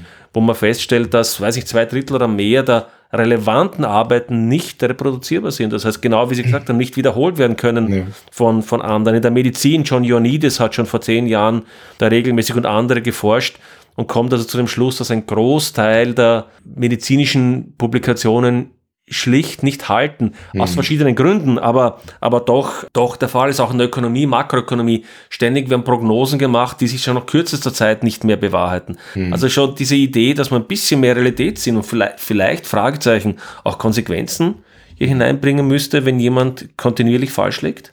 Ja, was ich mir wünschen würde, ist, und das ist ein bisschen, womit wir das, äh, das Gespräch angefangen haben, also in der unternehmerischen Welt, gibt es eben einen sehr viel stärkeren Maßstab dafür, was sozusagen Erfolg ausmacht. Aber hier will ich natürlich jetzt auch nicht blauäugig sein, weil es natürlich auch viele Produkte gibt, die ja eben, und der Kapitalismus funktioniert ja leider so zum Beispiel über die Externalisierung von Kosten. Also im Endeffekt müsste der Preis sehr vieler Produkte, wenn man an Umweltschäden denkt, zum Beispiel, müsste sehr viel höher sein. Also ähm, viele Produkte sind ja nur deshalb wirtschaftlich sozusagen, weil die Kosten, die eigentlich die das verursacht, dann anderen aufgebürdet werden. Also dann über Umweltverschmutzung, über Erwärmung zum Beispiel. Und äh, insofern ist natürlich das unternehmerische Tun selbst sollte auch äh, kritisch hinterfragt werden. Und ähm, nicht alle Produkte nutzen sozusagen der Menschheit global gesehen. Und das Marketing funktioniert ja auch so, uns permanent über Werbung und so weiter äh, weiß zu machen, dass wir alle glücklich werden, wenn wir das nächste vielleicht noch größere Auto oder mit noch mehr, keine Ahnung, elektrischen Firlefanz uns anschaffen und dann, äh, dann sind wir glücklich und dann werden wir erfolgreich. Also da ähm, sollte man eben auch nicht blauäugig sein. Nur was ich halt sozusagen die Idee, von der ich lernen möchte aus dem, aus dem Unternehmertum ist, dass es eben hier äh, nicht so eine, nicht so eine Blase ist in dem Sinne, dass es, dass es noch einen, einen, einen externen Maßstab gibt. Und das wäre sozusagen jetzt die Entscheidung der Kundinnen und Kunden ne, für ein gutes Produkt oder für ein Produkt, von dem sie selbst überzeugt sind. Das hilft mir dabei, die Lösung oder das, ja, irgendwie die Lebensqualität zu, zu erzielen, die ich mir wünsche. Und in der Wissenschaft ist es halt schwierig, weil ähm, zum einen Wissenschaft auch so viele verschiedene Themenbereiche umfasst, so viele Disziplinen umfasst. In der Medizin, die ja im Prinzip in ihrem Wesen angewandt ist, weil es läuft ja immer darauf hinaus, Patientinnen und Patienten zu helfen, idealerweise zu, zu heilen und wenn das nicht geht, dabei zu helfen, mehr Lebensqualität aus ihrem Leben zu holen, gäbe es diesen Maßstab noch sehr viel deutlicher. Und äh, da muss man dann, glaube ich, schon schlussfolgern, dass äh, in der biologischen Psychiatrie eben auch mit den Antidepressiva, mit verschiedenen Hirnstimulationsverfahren, die vielleicht im Einzelfall nutzen, aber in der Masse auch nicht das, die, die große Lösung sind, äh, gäbe es einen Maßstab eben, ja, wie viele Menschen leiden denn zum Beispiel unter diesen Störungen im Alltag, wie viele sind denn eingeschränkt? Und da sieht man ja, dass, dass das nicht abgenommen hat. Im Gegenteil, es hatte ja zugenommen, scheint es. Äh, also zumindest diese Diagnosen sind ja extrem stark auch gestiegen in den letzten 10, 20 Jahren. Und die Fachleute streiten sich ein bisschen darum, wie man dieses Phänomen erklärt. Das ist jetzt vielleicht ein bisschen komplexes eigenes Thema. Aber ähm, ja, und Sie haben völlig korrekt gesagt, dass mit dieser massenhaften Verschreibung der Antidepressiva äh, nicht nur die Nebenwirkungen im Übrigen, die es ja auch gibt, zum Beispiel eine häufige Nebenwirkung ist äh, zum Beispiel Gewichtszunahme, was bei depressiven Patienten, die vielleicht schon unzufrieden sind, natürlich auch nochmal die Probleme verstärken kann. Dann ist man, nimmt man zu, dann ist man dicker, dann fühlt man sich weniger zufrieden mit seinem Körper und dann ja, wird man vielleicht noch äh, mutloser oder noch trauriger. Sexuelle Funktionsstörungen, äh, Menschen, bei denen vielleicht das sexuelle Erleben noch ein Anker ist in der Beziehung mit anderen Menschen, wo man eine Freude gewinnen kann. Und dann wird es da auch schwieriger. Das ist auch schon also problematisch, aber das noch größere Probleme, da gibt es eben in den letzten Jahren auch erst wirklich Aufmerksamkeit für, sind auch die Entzugserscheinungen. Also Leute, die über viele Jahre hinweg äh, diese Medikamente nehmen, äh, die, die ja auf den Neurotransmitter-Haushalt ähm, sozusagen im Gehirn, vor allem das Serotonin wirken. Und das Gehirn ist eben ein dynamisches, organisches System, das sich anpasst Ne? Also es sind sozusagen komplexe, kybernetisch äh, modellierte Regelkreise nach dem Motto, wenn man hier an der einen Stellschraube was ändert, gibt es vielleicht drei, vier, fünf andere Systeme, die darauf reagieren. Und in Anführungszeichen gewöhnt sich das Gehirn dann darauf, dass es eben durch dieses Medikament äh, Anpassungsvorgänge gibt. Und dann kann man das nicht einfach so absetzen. Also auch Hörerinnen und Hörer, die jetzt vielleicht überlegen, ähm, nicht mehr solche Medikamente zu nehmen sollten, sich da medizinisch beraten lassen und betreuen lassen, dass man vielleicht das langsam, nicht von heute auf morgen sondern langsam reduziert. Das ist tatsächlich ja leider ein Kollateralschaden dieses Hypes in der biologischen Psychiatrie, getrieben auch durch die Medien, getrieben durch Karrierewahn und Konkurrenzdruck in der Wissenschaft und eben diesen, dieser wahnsinnigen Verengung auf diesen, auf diesen Forschungsbereich. Und äh, ich persönlich, also ich will nicht diese Medikamente völlig verteufeln. Ich bin auch gar nicht gegen, äh, gegen biologische Behandlung in der Psychiatrie. Ich sehe das als ein Pfeiler neben der Psychologie, Psychotherapie und auch den sozialen Ansätzen, dass man auch Leuten helfen muss, sozusagen in einem sozialen Umfeld äh, zu leben, das auch der psychischen Gesundheit förderlich ist oder zumindest ihr nicht abträglich ist. So wie Stress und Lärm oder meinetwegen Mobbing am Arbeitsplatz sind ja alles Aspekte, die von den Menschen ja psychisch äh, Probleme äh, mitnehmen können. Also man sollte auch hier wieder pluralistisch denken und alle Ansätze gleichzeitig verfolgen. Nur man muss halt empirisch, glaube ich, realistischerweise sagen, äh, dass ganz vielen dieser Menschen mit einer Placebo, mit einem Placebo-Medikament besser gedient gewesen wäre als mit diesen Serotonin-Medikamenten zum Beispiel, ja. Und jetzt dieses, dieses, dieses größere, ähm, übergreifende Thema, sozusagen Qualitätskontrolle in der Wissenschaft, wenn man es vielleicht mal so nennen, nennen sollte, oder wohin soll die Wissenschaft sich entwickeln. Ich, ich kann Ihnen leider auch keinen Standard nennen hier nach dem Motto, wenn wir jetzt uns daraufhin ausrichten, dann werden wir sozusagen alle erleuchtet oder dann, äh, dann geht es uns gut in der Gesellschaft. es ist halt wahnsinnig komplex, nur ich musste gerade daran denken, als ich Philosophie studiert habe damals, haben wir Witze gemacht in der Bibliothek des philosophischen Seminars in Mainz, wo es äh, ganz viel Forschung zu Kant, Immanuel Kant gab, was das ja auch schon wieder einige hundert Jahre zurückliegt. Und dann haben wir uns sozusagen damals amüsiert als Studierende über die Leute, die heute noch neue Doktorarbeiten schreiben über Kant, weil wir dann gesagt haben, ja, das ist dann sozusagen die hundertste Fußnote zur Fußnote von dem, was Kant irgendwann mal gesagt hat.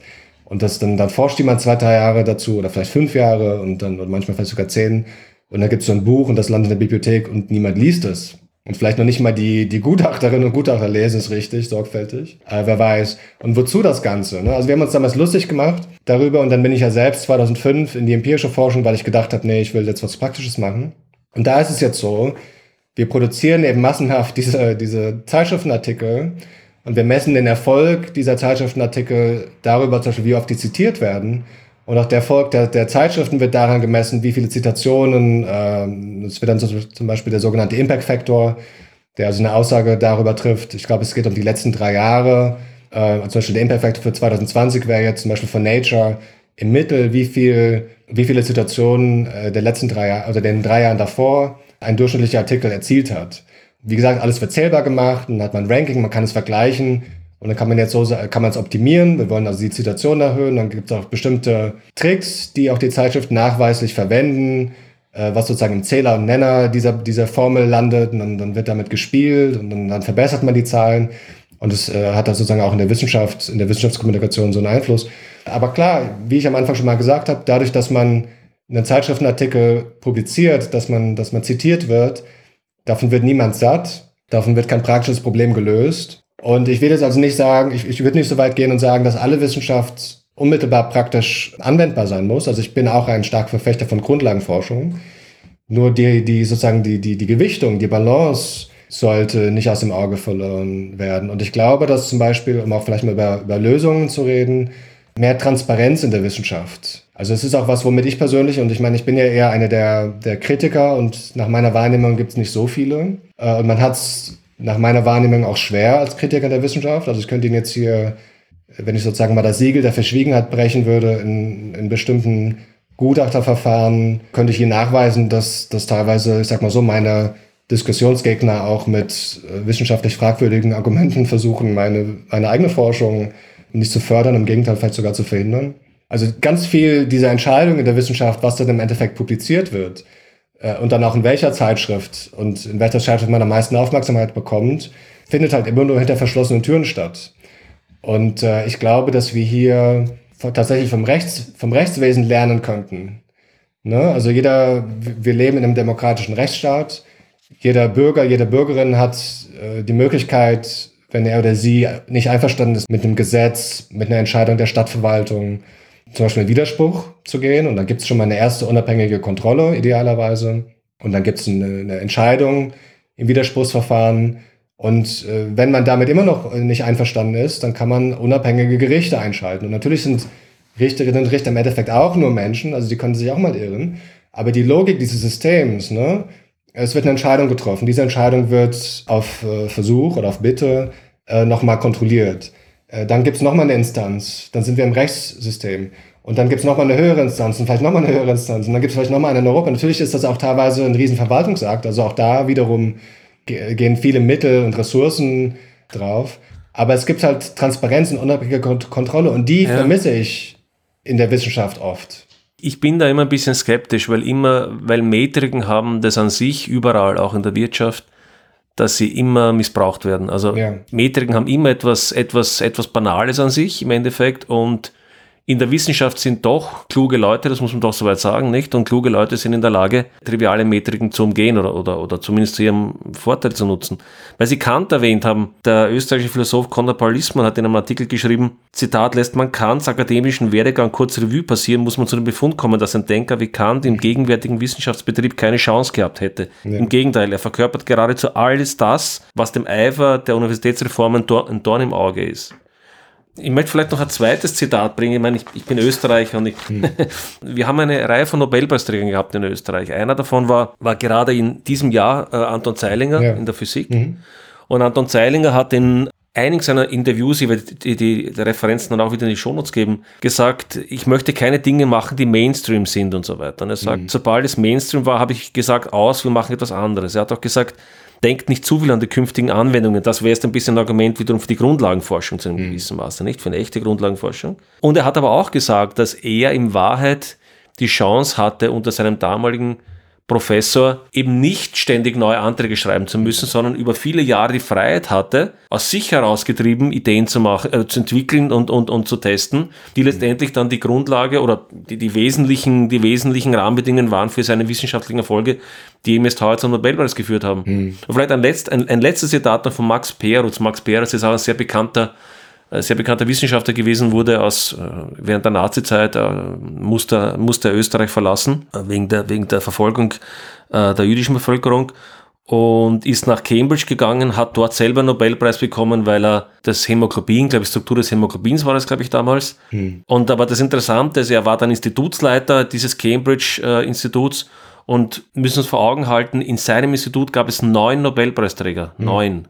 Und er wurde in einem Interview gefragt, was denn sozusagen das Geheimnis seines Erfolges war, oder wie er da mit seinem Labor umgegangen ist. Und er hat gesagt, er folgt einigen simple Guidelines. No politics, no committees, no, no reports, no referees, no interviews. Hm. Just gifted, highly motivated people, picked by few men of good judgment. Hm. Hm. Also keine Politik, keine Komitees, keine langwierigen Berichte, keine komplizierten hm. äh, Verfahren, sondern selbstbestimmte Entscheidung kluger Leute, so interpretiere ich das.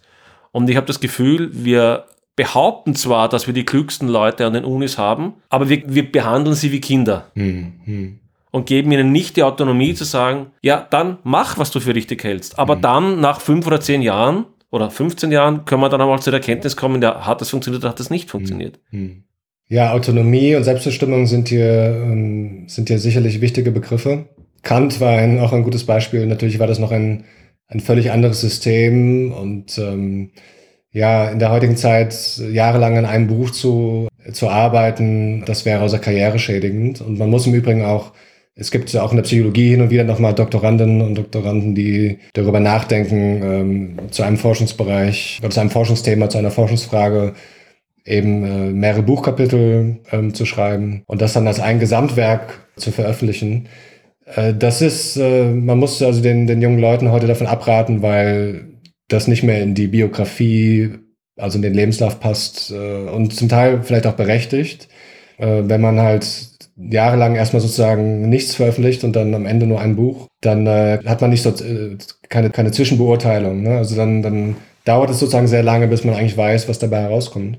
Aber bin, ich, ich schreibe ja auch nach wie vor Bücher, gerade dieses Jahr zwei jetzt über nochmal Wissenschaft und Willensfreiheit und über äh, psychische Gesundheit ähm, äh, geschrieben. Und das Schöne aber auch im Buch schreiben, und das ist halt, man hat halt eben mit dem, dem, dem, ich sag mal so, der Fetischisierung dieser Metriken, ne? also dass man diese ganzen Zahlen, alles was zählbar ist, wird dann so angebetet, hat man sozusagen das Buch ja vernachlässigt oder vielleicht sogar geächtet, weil in der Zeit, in der man ein Buch schreibt, vielleicht andere drei, vier, fünf, sechs Aufsätze ähm, publizieren und die dann äh, sind halt einfach besser zählbar und so weiter und so fort und dann werden die zitiert. Äh, aber so ein Buch hat halt doch auch eine, ja, eine Verlockung in dem Sinne, dass man eben doch eine, eine Idee in einer Ausführlichkeit nachverfolgen und erklären und von vielen Seiten auch äh, beleuchten kann, die man in so einem Fachaufsatz in der Fachzeitschrift eben nicht kann. Und äh, ich persönlich, und das war ja der Punkt, den ich gerade auch versucht hatte zu machen mit der Transparenz, jetzt haben Sie dazu noch erwähnt, auch die, die Selbstbestimmung. Äh, man hat auch im, im Buch weniger Probleme, sage ich mal, das gegen anonyme Gutachter durchzusetzen, ja, es ist ein bisschen wie eine Lotterie, äh, wer im Endeffekt dann so eine Arbeit beurteilt. Und in, dieser, in diesem Sinne ist so ein Buch, ich würde ich will jetzt auch nicht sagen, dass Leute nur noch Bücher schreiben sollen, aber man sollte vielleicht mal doch denken, dass es auch Vorteile hatte, dass dort also hier Wissenschaftlerinnen und Wissenschaftler, die ja doch nach einigen Jahren, müsste man sagen, was verstehen von ihrem Fach, also auch irgendwie nachgewiesen haben, dass sie, dass sie die Kenntnis ihrer Disziplin beherrschen und äh, verstehen und beherrschen und anwenden können, dass man sozusagen da den Leuten auch wieder ein bisschen mehr Freiraum gibt Mhm. Äh, und das muss ja nicht vielleicht das Buch, es kann auch irgendeine Internetseite oder was auch immer. Also dass man jedenfalls eine, auch einen Pluralismus der, äh, der Wissenschaftskommunikation zulässt, also Leute etwas mehr Freiheit wiederbekommen darin, wie sie Wissenschaft kommunizieren wollen. Und ich fand es ein bisschen schade, dass als ich, als ich über das Rechtssystem angefangen habe zu reden, hatten Sie mich ein bisschen äh, unterbrochen, muss man sozusagen. Oh, Entschuldigung. Und ich wollte ja nur sagen, was wir davon lernen können, ist, dass es hier also eine unabhängige Kontrolle gibt. Und in dem heutigen Wissenschaftssystem ist es halt so, dass Sie als, als Forscherin oder Forscher sind Sie zum großen Teil, ich sag mal so, der Arbeit des Editors ausgeliefert. Also Sie, Sie, Sie müssen jetzt vielleicht, wenn Sie in einem, in einem Bereich sind, in dem es sehr viel Konkurrenz gibt, in der es äh, sozusagen Hyperwettbewerb gibt, das sind auch Begriffe, die, die auch von Nobelpreisträgern oder Leuten aus diesem Gebiet biomedizinischer Forschung sagt halt niemand mehr Wettbewerb, man redet vom Hyperwettbewerb, äh, ist also der Erfolgsdruck so groß, dass äh, wahnsinnig viel Macht in den Händen dieser Editors der führenden Zeitschrift, Zeitschriften liegt. Und diese Zeitschriften, ist auch ganz interessant, definieren eigentlich ihren Erfolg und ihre Qualität darin, wie viel, wie viel sie ablehnen. Also wenn sozusagen das ist eine Zeitschrift wie Nature, die genaue Zahlen muss ich jetzt nachschauen, alle paar Jahre wird das wieder mal veröffentlicht von denen. Ich verrate, ist ja keine Firmengeheimnis von denen, aber, aber irgendwie 90, 95 Prozent, vielleicht sogar noch mehr der, der Arbeiten, die dort eingereicht werden, werden also abgelehnt, vielleicht sogar direkt vom Editor, ohne dass es sozusagen eine wissenschaftliche Begutachtung gibt.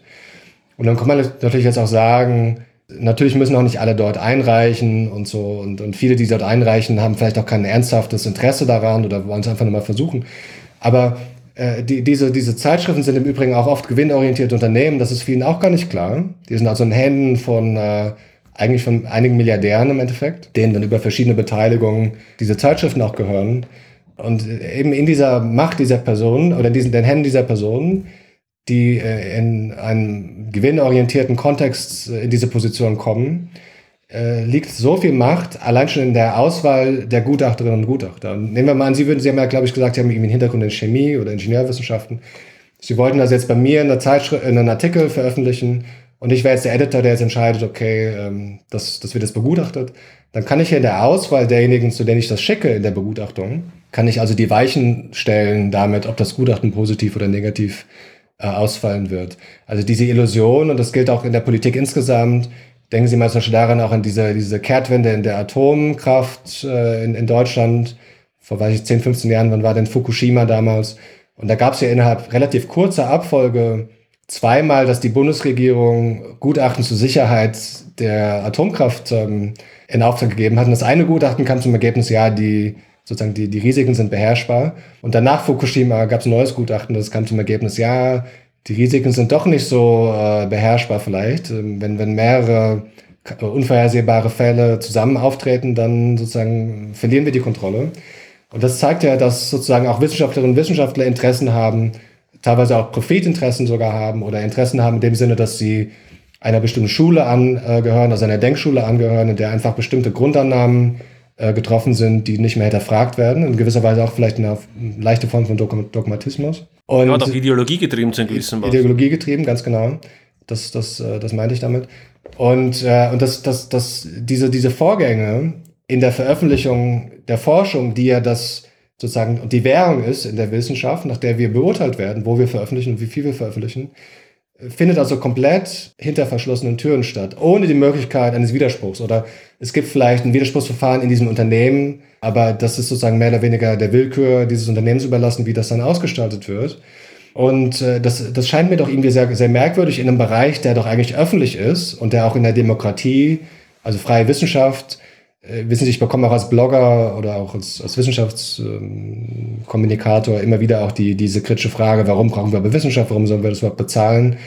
Äh, und da gibt es viele Antworten drauf, aber man kann auch sagen, in, in Gesellschaften, in der die Wissenschaft nicht mehr frei war, denken Sie sowas wie dem Nationalsozialismus, äh, nach einigen Jahren gibt es also dort Entwicklungen, die dann doch sehr katastrophal enden können. Also die, die, auch wenn in der Wissenschaft selbst nicht immer alles sozusagen sinnvoll ist, ist in einer freien, demokratischen äh, Gesellschaft sowas wie die, das freie Verfolgen wissenschaftlicher Forschung äh, ein ganz wichtiger, äh, auch Mess, eine ganz wichtige Messlatte auch für die Freiheit und Autonomie und Demokratie in einer Gesellschaft. Und äh, wenn man das, lassen Sie mich diesen Punkt noch beenden, wenn man, wenn man das mal in der Gesamtheit sieht, ist es doch sehr, sehr merkwürdig, dass wir Wissenschaftler im Endeffekt, der ja hinter verschlossenen Türen so viele Entscheidungen treffen, wo die Ergebnisse auch nicht transparent sind, wo es keine oder sehr wenig unabhängige Kont äh, Kontrolle gibt. Also wir müssen sozusagen immer darauf vertrauen, dass diese Entscheidungen sinnvoll getroffen werden. Und wenn man, und ich glaube, dass das zum Teil auch erklärt, diese Mainstream-Bildung, also wenn man eben innerhalb dieses Mainstreams ist, was bedeutet das denn? Dann bedeutet ja die Wahrscheinlichkeit, dass sozusagen die Leute, die die eigene Arbeit begutachten, ja auch diesen Mainstream anhören, angehören, weil Mainstream bedeutet nun einmal, das sind verbreitete Ansichten, sozusagen viele teilen diesen Ansatz. Dann hat man es Ja. also sehr viel leichter, wenn man aber Kritiker ist, sozusagen außerhalb dieses Mainstreams steht, dann wird man eben sehr viel mehr Kritik haben. Man wird die Wahrscheinlichkeit, dass man auf Gutachter stößt, die sozusagen einem dann Steine in den Weg legen, ist sehr viel, sehr viel größer. Und deshalb wünsche ich mir eben mehr Transparenz, deshalb wünsche ich mir sehr viel mehr öffentliche Kontrolle. Und da denke ich, dass wir durchaus was lernen können davon, wie das Rechtssystem funktioniert, äh, wo es eben die Möglichkeit gibt, wenn man fest davon überzeugt ist, ich werde hier ungerecht behandelt, das ist falsch, dass es nochmal eine, eine Kontrollinstanz gibt und dass vor allen Dingen auch man von außen sehen kann, wie diese Entscheidungen getroffen werden und dann zum Beispiel auch mal Journalistinnen und Journalisten, vielleicht auch Leute wie Sie, mal anschauen können, so, hm, äh, wie, wie ist denn diese Arbeit, die jetzt so viel Aufmerksamkeit bekommt in den Medien, wie wurde die denn fachbeurteilt? Wie lesen sich denn diese Urteile? Liest sich das wie ein Fälligkeitsurteil, dass sozusagen Freunde einander hier, äh, der eine, die eine Hand wä- wäscht die andere. Heute schreibe ich dir ein gutes, äh, ein gutes äh, Gutachten, morgen du mir und so weiter und so fort. Also dass es sozusagen hier mal mehr ähm, öffentliche Kontrolle Ja. geben würde. Und das würde, glaube ich, schon auch einen Teil der Probleme der Wissenschaft etwas äh, mildern. Und vor allen Dingen auch der Konkurrenzdruck, das kommt dann auch, auch noch dazu. Wenn man also hier die Leute nicht nur so zwingen würde, und da will ich jetzt auch mal vielleicht die Wissenschaftler ein bisschen psychologisch verteidigen, dass einfach, wenn man im Hyper Hyperwettbewerb ist, wenn man sozusagen alle drei Jahre äh, oder vielleicht sogar noch schneller, jedes Jahr irgendwie immer wieder Durchbrüche äh, in Aussicht stellen muss, um überhaupt nur überleben zu können, ne? also Hyperwettbewerb, äh, dann äh, fördert das natürlich auch nicht Bescheidenheit, dann fördert das natürlich auch nicht Zurückhaltung, dann fördert das auch Das nicht fördert nicht Qualität. fördert Das auch nicht fördert Qualität, dass man über viele Jahre hinweg, sage ich mal, systematisch Theorien aufbaut, die äh, robust sind, die gut begründet sind, die aus denen sich gute neue äh, Aussagen ableiten äh, lassen, die man dann testen kann, die man weiterentwickeln kann. Ähm, mal ein positives Beispiel. Äh, Karl Zilles, leider vor wenigen Jahren verstorben, bedeutender deutscher Hirnforscher in Zusammenarbeit mit Katrin Ammunds, die ein Forschungsprojekt oder einen Forschungsteil leitet am Forschungszentrum Jülich. Die haben jetzt vor ein oder zwei Jahren äh, einen 3D-Atlas des Gehirns veröffentlicht. Das ist auch für nicht kommerzielle Zwecke gratis verwendbar. Also sozusagen auch die, die Steuermittel, die hier äh, darin, da reingeflossen sind, werden also sozusagen auch der Gesellschaft das Ganze wieder zugänglich gemacht. Und das heißt jetzt, dass man sich dort auf Grundlage wirklich, wirklich sorgfältiger Grundlagenforschung über viele Jahrzehnte hinweg, äh, wo also Gehirne scheibchenweise zerschnitten, also wirklich in wenigen Millimeter dicken oder vielleicht sogar noch kleineren Scheiben. Und dann haben also ganz viele Menschen haben da Jahre reingesteckt, um äh, die, die Hirnregionen voneinander zu, äh, zu unterscheiden. Wir wissen jetzt überhaupt auch erst seitdem, dass das menschliche Gehirn ungefähr 70 anatomisch äh, abgrenzbare Regionen hat. Früher dachte man so 40, 45, das ist aber schon über 100 Jahre alt, diese Karte. Also über viele Jahre hinweg wurde hier Grundlagenforschung betrieben, die jetzt online ist, im Internet. Äh, Jülich Brain nennen sie das, glaube ich, so, also ein 3D-Atlas, wo jeder, auch jeder Chirurg, der vielleicht, wenn, wenn sie oder ich einen Hirntumor haben wird, operieren wird, nachgucken kann, okay, diese Region, äh, wie sieht die denn genau aus? Und man muss ja wissen, jedes Gehirn ist individuell, also es sind statistische Karten, wo man mit Wahrscheinlichkeiten, okay, in dieser Ort, in dieser äh, Gehirnregion ist es mit 90 Prozent diese anatomische Struktur. Und das ist dann verbunden mit Quellen in die Wissenschaftsdatenbanken, dass man nachschauen kann, okay, und diese Funktion ist häufig, also Sprache meinetwegen wird häufig mit dieser Gehirnregion zusammengebracht. Das ist also jetzt nur mal ein Beispiel zu nennen, wie, wie Grundlagenforschung über viele, viele Jahrzehnte hinweg gefördert und weil man nicht erwartet, dass die Leute jedes Jahr äh, mit einem neuen Durchbruch, mit einem neuen Hype aufwarten, langfristig gesehen ähm, zu, zu wirklich nützlichem Wissen beitragen kann. Und viele wissen das gar nicht, dass es das erst jetzt gibt seit ein oder zwei Jahren. Ne? Also dass es bis jetzt erstmal so einen probabilistischen 3D-Atlas gibt, in dem man wirklich auch so fast schon auch, glaube ich, sogar mit 3D-virtuellen Anwendungen, dass man so, ja, wie, wie in einer 3D-Projektion sich das Gehirn aus allen Richtungen anschauen kann. Solche Forschung muss es eben auch geben und die aber eben nicht nur, wie gesagt, davon lebt, dass man, dass man permanent Hypes äh, durch das Land treibt und, äh, und sehr viel Aufmerksamkeit generiert auf die Schnelle. Wir werden jetzt nicht alle Probleme der, sozusagen der Wissenschaft äh, in einer Stunde lösen können, aber ich glaube, dass Sie ein paar Dinge angesprochen haben, wo ich auch das stark unterstützen würde. Ich, ich bin auch der Meinung, dass das Publikationswesen, wie Sie haben, das sich in Wahrheit ganz stark degeneriert hat in, in eine Handvoll von Wissenschaftsverlage, die unglaubliche äh, Summen hier verdienen, eigentlich ohne einen nennenswerten wirklich Mehrwert zu leisten, weil sehr viel der eigentlichen Editore, editorischen Arbeit oder Reviewarbeit passiert ja unbezahlt. Ja. Das ist ja den meisten ja auch nicht klar. Ja. Aber die Gewinne streifen die Verlage ein. Ich glaube, dass man dieses System ganz stark überdenken muss. Es gibt ja zum Glück hier auch durchaus Ansätze, die sagen, wenn Forschung von äh, öffentlicher Hand finanziert wird, dann sollten die Ergebnisse auch, äh, auch frei zugänglich sein. Und ich würde das auch weiter ergänzen, das sind wir wieder bei der, unter anderem auch bei der Reproduktionskrise, Psychologie und sonst wo, auch die Daten natürlich, auch die Daten und Prozesse müssen natürlich transparent gemacht werden, weil sonst kann ich, habe ich ja gar keine Chance, überhaupt nachzuvollziehen, was mhm. jetzt der Herr Schleim hier geforscht hat, nicht? Sondern ich mhm. möchte auch wissen, was denn die Daten und so weiter und so fort, nicht? Aber auch das ganze, in dem ganzen Antragswesen steckt für mich eine unglaubliche Geldverschwendungsmaschinerie drinnen, die unter der Idee der, ja, ich möchte fast sagen, der Pseudo-Nachvollziehbarkeit, äh, es gibt ein schönes Zitat von einer sehr bekannten amerikanischen Tiefseeforscherin, Edith Bitter hat gesagt, in der Wissenschaft muss man den Förderstellen erklären, was man entdecken wird, bevor sie einem Geld geben. Hm. Und ich wusste nicht, was ich entdecken werde, somit bekam ich keine Unterstützung. Ja? Hm. Äh, und das ist ein Klassiker, was ich oft erlebt habe, wenn man mit Wissenschaftlern spricht, die sagen, wenn Sie sich die Antragsformulare durchschauen, dann müssen Sie fast wie wenn ich eine Firma gründe und einen, und einen, einen Businessplan habe, was ich im nächsten Jahr produziere. Hm. Aber wenn ich ernsthafte Wissenschaft betreibe, dann weiß ich schlicht nicht ganz genau, was im nächsten Jahr herauskommt, weil sonst mache ich keine ernsthafte hm. Wissenschaft. Hm. Und ich glaube, dass wir in so vielen Stellen so einen, so einen Bürokratie-Wasserkopf haben, der aber wirklich keinen erkennbaren Nutzen mehr hm. bringt. Hm. Ja, und hier ist es auch so, dass ähm, zum Beispiel diese Kritik, die ich gerade an den Veröffentlichungen mit den anonymen Gutachtern und der fehlenden Transparenz, so funktioniert das natürlich auch mit dem im Anträgewesen. Die Mainstreams können ja, können ja auch nur dann entstehen, wenn in solchen Förderinitiativen sehr viel Geld in immer dieselbe Richtung äh, dann fließt. Also das äh, ist sozusagen die andere Seite der Medaille. Und ich, ich bin nicht völlig dagegen. Also ich würde sagen, beim Lancieren neuer Förderinitiativen äh, ist es durchaus auch, hat es durchaus auch seinen Nutzen und seine Berechtigung, dass man vielleicht auf diese Art und Weise Mittel vergibt. Und das zwingt mehr oder weniger ja auch Forscherinnen und Forscher ja. dazu zusammenzuarbeiten. Dass also eben nicht nur jeder in seinem Stübchen sucht, ja. sondern man erarbeitet. Zu einem gewissen Maß. Sondern man, man ko kooperiert dann, ja. genau. Es finden sich, ich habe das teilweise auch in Deutschland als Doktorand noch in der Exzellenzinitiative mitbekommen, dass man sich dann getroffen hat. Man hat vielleicht auch erstmal Kollegen von anderen Fakultäten kennengelernt und gesehen, was machen die überhaupt. Und man hat sich dann zusammengesetzt. Selbst wenn die Anträge nicht bewilligt wurden, wurde idealerweise doch noch ein Erkenntnisgewinn oder ein, ein Gewinn realisiert in dem Sinne, dass man dann zusammengearbeitet hat. Auch wenn man die Mittel nicht bekommen hat, hat man vielleicht andere Mittel bekommen später in einem anderen Projekt.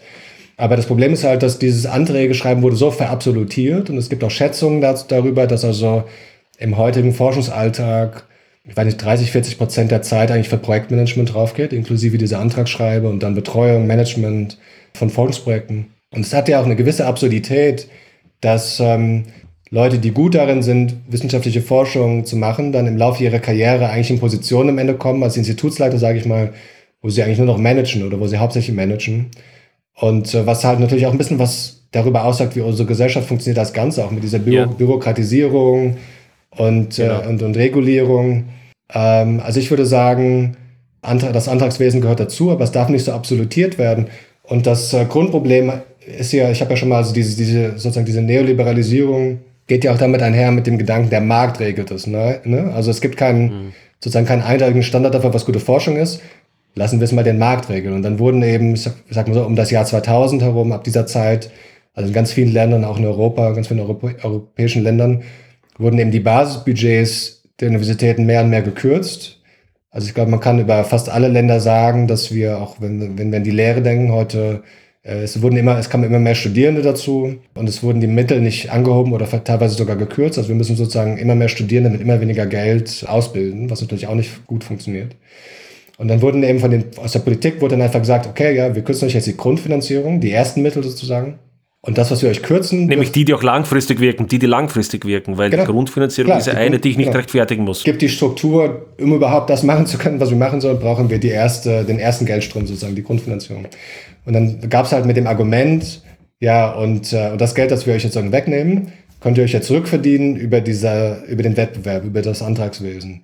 Und dann zweite, zweiter Geldstrom werden dann sozusagen die, die öffentlichen, also was wie die Deutsche Forschungsgemeinschaft, also sie haben ja auch in Österreich diesen Fonds, Ministerien. Verschiedene, und, und dritte, ja. Drittmittel wären dann sozusagen private Stiftungen, die Industrie und so weiter. Also die Idee war, äh, wir kürzen uns sozusagen die Erstmittel und wir verdienen euch das zurück über die zweiten Drittmittel und dann mit, wie die, die, die unsichtbare Hand des Marktes mit Zauberkraft sorgt dann eben dafür, dass die Forschung, dass am Ende die, die beste Forschung äh, die Mittel bekommt. Und ich glaube, wir sind jetzt ja wieder 20 Jahre weiter, grob. Und man kann sagen, dass es teilweise zu Durchbrüchen geführt hat, aber das ist in der Masse eben dazu führt, und Sie haben ja schon mal erwähnt, Forscherinnen und Forscher sind ja auch schlau und die wissen ja auch, wie sie wenn sie strategisch denken, ne? also wenn sie sozusagen sich anpassen an diese neuen Regeln, diese Spielregeln, die von außen vorgegeben, wissen sie ja auch, wie sie strategisch damit spielen können. Und ähm, mm. äh, um, um vielleicht nochmal ein Beispiel zu nennen, äh, irgendwann wurde gesagt, okay, äh, wir wollen jetzt Eltern fördern, weil junge Forscherinnen und Forscher haben halt auch Schwierigkeiten mit der Kinderbetreuung und so weiter und so fort. Und dann rechnen wir jetzt denen zum Beispiel die, die Zeit in der Elternzeit an, in dem Sinne, dass wir einen Koeffizienten berechnen aus Anzahl der Forschungspublikationen, die sie haben, verglichen mit, mit den Jahren, die sie in die Forschung stecken.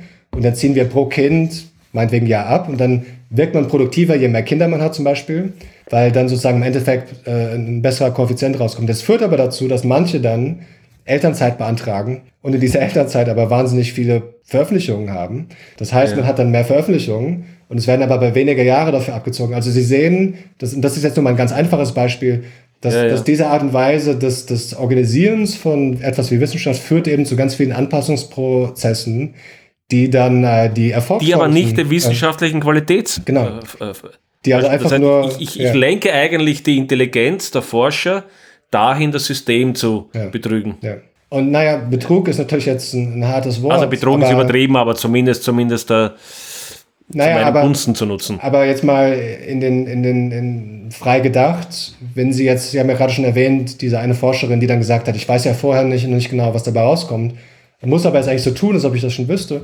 Äh, es mag, ich sage jetzt mal ganz vorsichtig, es mag Kolleginnen ja. und Kollegen geben, die vielleicht Forschungsanträge schreiben für Projekte, die eigentlich schon abgeschlossen sind, wo also die ja. Ergebnisse schon mehr oder weniger bereit sind, um veröffentlicht zu werden. Und die wissen, wenn ich das jetzt tue, dann kann ich relativ schnell Erfolge nachweisen. Also eigentlich fragen sie ja Förderung für Wissenschaft, die schon mehr oder weniger getan ist. Und die nur noch darauf. Und der Antrag ist zwangsläufig gut. Der Antrag ist zwangsläufig im Sinne des Systems gut, weil ich ja die Fragen genau beantworten kann. Genau, das ist also sehr erfolgsversprechend. Und dann würde diese Forschung, diese Forscher jetzt aber so tun, als ob eigentlich das Geld noch notwendig ist, um dieses Ergebnis zu erzielen. Und jetzt könnte man sich mal überlegen, ob das nicht vielleicht doch eine Art von Betrug auch ist, weil man ja, Betrug ist ja strafrechtlich so definiert, dass man unter Angabe falscher Informationen einen Vermögensvorteil für sich selbst äh, erzielen will. Und wenn man jetzt aber ja sozusagen der Institution, die einem diese Fördermittel geben will, erklärt, ich brauche diese Mittel, um diese Forschung jetzt durchzuführen, in Wirklichkeit hat man sie aber schon oder zum Großteil schon durchgeführt und wartet nur noch darauf, sie zu veröffentlichen. Ja, also ich will jetzt hier niemanden Probleme verursachen, aber einfach nur mal, um, um deutlich zu machen, dass diese, diese Erfolgslogik, dieser hohe Wettbewerbs Druck im Einzelfall halt eben zu Anpassungsverhalten führt, das nicht im Sinne der Wissenschaft ist und das auch nicht ganz ehrlich ist. Und, ja. ähm, das, und, das, und das, Bittere, ja. das Bittere an diesem, sagen wir mal, hypothetischen Beispiel, das Sie gebracht haben, ist, dass hier jemand, der wirklich ernsthaft an der Wissenschaft interessiert ist und der ist kein Betrüger im, im, im engeren Sinne ist, damit unter Umständen sogar der Wissenschaft ein Gutes tut, weil er nämlich dann Geld hat für wirklich freie mhm. Forschung, die er machen kann und dann quasi im nächsten Antrag ja. wieder das antragt, was er, was er gemacht hat. Also im Sinne, wenn er das wirklich macht, um wirklich gute Wissenschaft zu machen, ist das Traurige daran, dass es sogar möglicherweise ein, eine, eine kluge Strategie ist. Ja. ja, und das ist dann eigentlich absurd, wenn, wenn Wissenschaftler solche Anpassungserscheinungen sozusagen oder solche strategischen Tricks verwenden müssen, um überhaupt frei forschen zu können. Also das äh, zeigt dann, genau. denke ich doch, dass das reine Wettbewerbsdenken hier äh, ja. nicht in seiner Ganzheit immer falsch sein muss aber in seiner heutigen Form so einseitig übertrieben umgesetzt wurde, dass es eben zu vielen Verhaltensweisen führt, die nicht mehr im Sinne des Erkenntnisgewinns sind. Ich will nur gerne ganz zum Abschluss noch, weil Sie ja auch, man kann das sozusagen ein Experte auch in der Wissenschaftskommunikation sind. Ich möchte vielleicht eine These in den Raum stellen. Wenn, wenn ich mir ansehe, ich habe das mal vor Jahren gemacht, ich habe mir die Top 10 News angeschaut, die, was ich Scientific American oder irgendwie sowas auf, mhm. auf, der, auf der Webseite hat. Und keine dieser von diesen zehn waren neun nichts, was mit News in irgendeinem Sinne zu tun hatte. Das waren alles Forschungsarbeiten, die weit über Jahre gelaufen sind oder mhm. sogar länger und die halt dann zu News gemacht wurden, weil sie halt zufällig gerade zu dem Zeitpunkt irgendwie in die Medien gekommen sind. Aber es war, war, war kein, es war hier keine News, im Sinne, wie man vielleicht bei politischen, da bricht ein Krieg aus oder da ist ein Erdbeben oder da äh, irgend sowas, ja. Mhm. Äh, oder da gibt es einen neuen Präsidenten, der gewählt wurde. Also so meine These, sowas gibt es in der Wissenschaft nicht. Erstens, oder praktisch nicht. Mhm. Und zweitens, wenn ich mir ansehe, dass zum Teil das Qualitätsproblem, zum Teil aber auch einfach aus der Natur der Sache, dass ich, wenn ich Wissenschaft betreibe, einfach Dinge mache, die zunächst einmal sehr unsicher sind. Also das heißt, die Paper, die ganz neu sind, haben nun einmal selbst bei bester Qualität die höchste Wahrscheinlichkeit nicht zu stimmen, weil sie nun mhm. einmal eben ganz neu sind. Daher wäre meine These, hören wir doch bitte, auch, auch im Sinne der Rezipienten, hören wir doch bitte damit auf, die neuesten Paper zu reviewen, hm. sondern versuchen wir doch eher mit Leuten zu sprechen, die eine Erfahrung im Bereich haben und damit sozusagen ein bisschen das allgemeine hm. Wissen zu ver verstärken. Würden Sie so einer Idee zustimmen oder glauben Sie, dass das sowieso irrig ist? Ja, also die, die Wissenschaftskommunikation hat auch eine Schnelligkeit äh, heute erreicht. Und, und teilweise geht es ja sogar nicht nur um gerade veröffentlichte Studien, wobei heute gibt es ja schon so Online-Vorveröffentlichungen, also sozusagen die Taktung wird auch dort immer höher, es muss immer schneller, immer Neues entdeckt und auch berichtet werden. Äh, ein problematischer Bereich ist sicherlich auch, wenn Journalistinnen und Journalisten dann an, an, an Symposien, an Tagungen, an Konferenzen teilnehmen. Und dort sozusagen, nehmen wir mal an, sie wären jetzt irgendwie Krebsforscher und hätten äh, irgendwie eine neue Therapie entwickelt, die vielversprechend aussieht. Und sie berichten das ihren Fachkollegen auf dieser Konferenz. Und dann sitzt dann ein Journalist im, im, im Publikum und schreibt sofort eine Schlagzeile, Durchbruch in der Krebsforschung und irgendwie Anwendung äh, steht voraus. Innerhalb von zwei Jahren soll es ein neues Medikament geben und so weiter und so fort. Also natürlich hat äh, die Presse, sage ich mal, ja auch ein öffentliches Interesse daran zu berichten, was eben in der Welt passiert. Also man sollte da niemanden ausschließen. Aber man muss eigentlich wissen, dass äh, solche Einzelstudien, das haben Sie ja gerade gesagt, in ihrer Aussagekraft eben begrenzt sind. Und wissen Sie, es gibt, ja, es gibt schöne sogenannte Meta-Analysen, also wo man, wo man systematisch nach allen Publikationen sucht, die eine bestimmte Frage beantworten. Nehmen wir jetzt mal so ein Beispiel wie, äh, welche Nahrungsmittel ähm, gesund sind oder krank sind. Ne? Und das, Sie könnten jetzt zum Kaffee, könnte ich Ihnen, wenn Sie mir vielleicht eine Stunde Zeit geben würden, äh, könnte ich Ihnen, auch wenn es gar nicht mein Forschungsgebiet ist, ne? also ich könnte einfach in den Datenbanken suchen nach Kaffee und ich könnte Ihnen innerhalb einer Stunde wahrscheinlich 10, 20 Studien rausfinden, wovon vielleicht ein Drittel sagt, Kaffee ist, äh, ist gefährlich, ein Drittel sagt, Kaffee ist gesund und ein Drittel sagt, äh, Kaffee ist egal. Äh, vielleicht in Maßen ist es weder gut noch schlecht. Mm. Und das zeigt halt einfach, dass diese Form der Kommunikation, in der man solche Einzelstudien so darstellt, als ob sie sozusagen die Wahrheit an sich jetzt berichten würden, relativ sinnlos ist. Man muss halt äh, systematische Reviews, man muss äh, Meta-Analysen sich anschauen. Und dann kommt man eben halt nicht zu so, meistens nicht zu einer Schwarz-Weiß-Nachricht, sondern dann kommt man vielleicht zum Ergebnis, mhm. okay, dass Leute, die jetzt, sage ich mal, vielleicht zwei Tassen Kaffee am Tag trinken, für bestimmte Erkrankungen eine geringere Wahrscheinlichkeit haben. Die kann man dann sogar beziffern, vielleicht irgendwie mhm. 20 Prozent niedriges Risiko. Für einige seltene Erkrankungen vielleicht 5 Prozent erhöhtes Risiko. Ne? Also das ist einfach die Form des Wissens, yeah. das Wissen, äh, die Wissenschaft mit diesen statistischen Verfahren äh, ähm, ergeben kann. Und das ist halt dann ein bisschen tragisch, dass, sage ich mal so, äh, so eine Message wie Wahrscheinlichkeit ist um 20% erhöht, ist eben sehr viel weniger attraktiv als die Schlagzeile Kaffee lässt sie fünf Jahre länger leben, um es jetzt mal yeah. das Beispiel zu formulieren. Und dann äh, nochmal vielleicht mein Aufruf, Aufruf auch an alle, die das jetzt hier hören, dass wir als Konsumentinnen und Konsumenten der Medien dadurch, dass wir vielleicht auch eben nicht nur den reißerischen Botschaften Aufmerksamkeit geben, sondern auch mal den tiefgründigeren Botschaften Aufmerksamkeit geben, wir auch wichtige Signale geben, oder vielleicht, wo es das noch gibt, äh, Leserbriefe schreiben oder mitkommentieren. Und ich meine, in meinem Blog, der jetzt ja seit über 15 Jahren inzwischen schon äh, entsteht, im Übrigen auch ermöglicht wird von einem Unternehmen, jetzt hier Spektrum der Wissenschaft, das, glaube ich, nicht so viel verdient daran und deshalb leider so viel Werbung schalten muss, aber was ich als Blogbetreiber auch nicht toll finde, aber was auch einfach eine Möglichkeit ist, um in Kontakt zu treten mit Menschen aus verschiedenen, mit verschiedenen Hintergründen und sozusagen äh, im, im, direkten Kontakt mit Bürgerinnen und Bürgern zu stehen. Das finde ich auch ganz wichtig, da als Wissenschaftler mich sozusagen immer wieder auch der, der, der Allgemeingesellschaft zu stellen und dort meine Ideen mit Menschen aus anderen Gebieten zu äh, diskutieren. Was eben ermöglicht wird auch. Also es ist, Sie haben das vor kurzem angesprochen, in gewisser Weise eine Absurdität, dass mit öffentlichen Mitteln so viel geforscht wird und dass sozusagen die Ergebnisse dann aber im privatrechtlichen Kontext äh, kapitalisiert werden und dass damit bestimmte Betreiber sehr viel verdienen.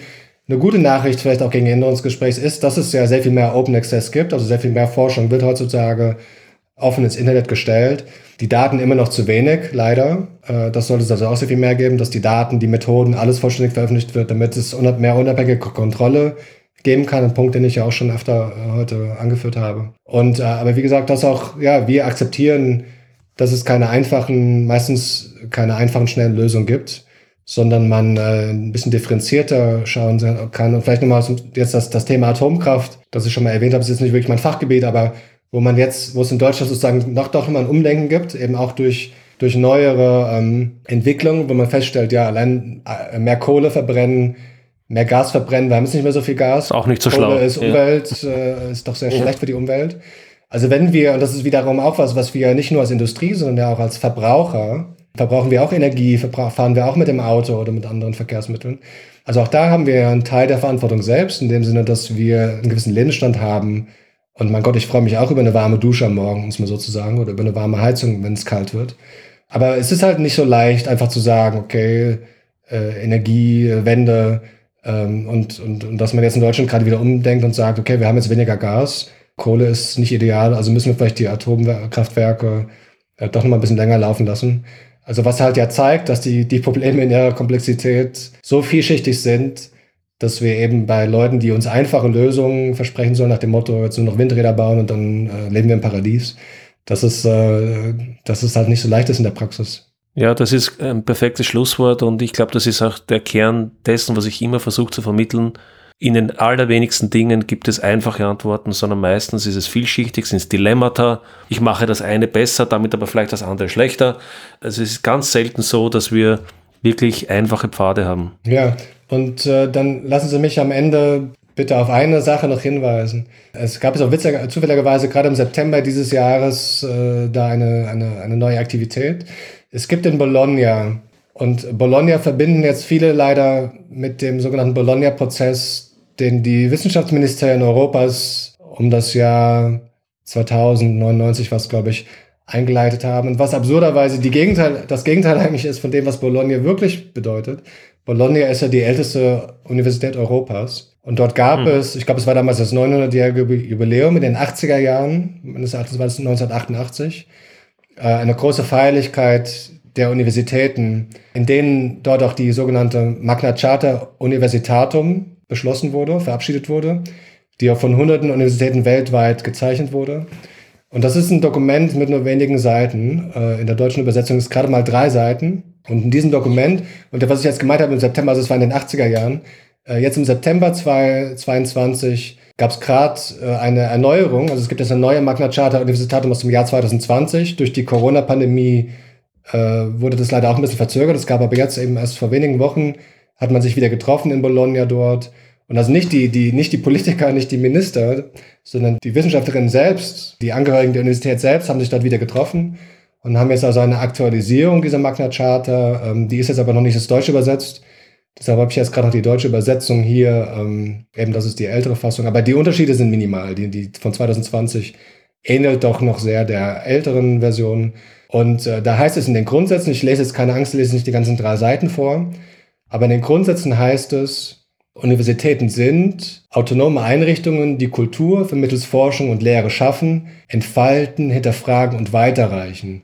Und jetzt, ganz wichtig, um, also ich zitiere wörtlich, um sich den Anforderungen ihrer Zeit stellen zu können, müssen sie gegenüber allen politischen, wirtschaftlichen und ideologischen Mächten unabhängig sein.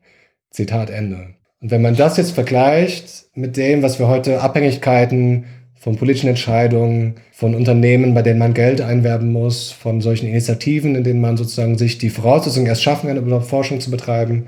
Also wie gesagt, ich will das Kind nicht mit dem Bade ausschütten. Ich bin ja auch für externe Kontrolle, ich bin für Transparenz. Also man kann auch nicht einfach nur so nach dem Motto, ich suche mir jetzt mal zehn Professoren und Professoren und denen gebe ich jetzt zehn Milliarden und dann dürfen die alle entscheiden.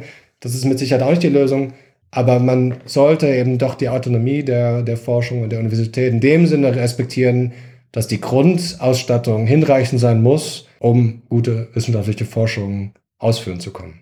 Das kann ich unterstützen und äh, danke damit für das Gespräch. Sehr gerne. So, hallo nochmal.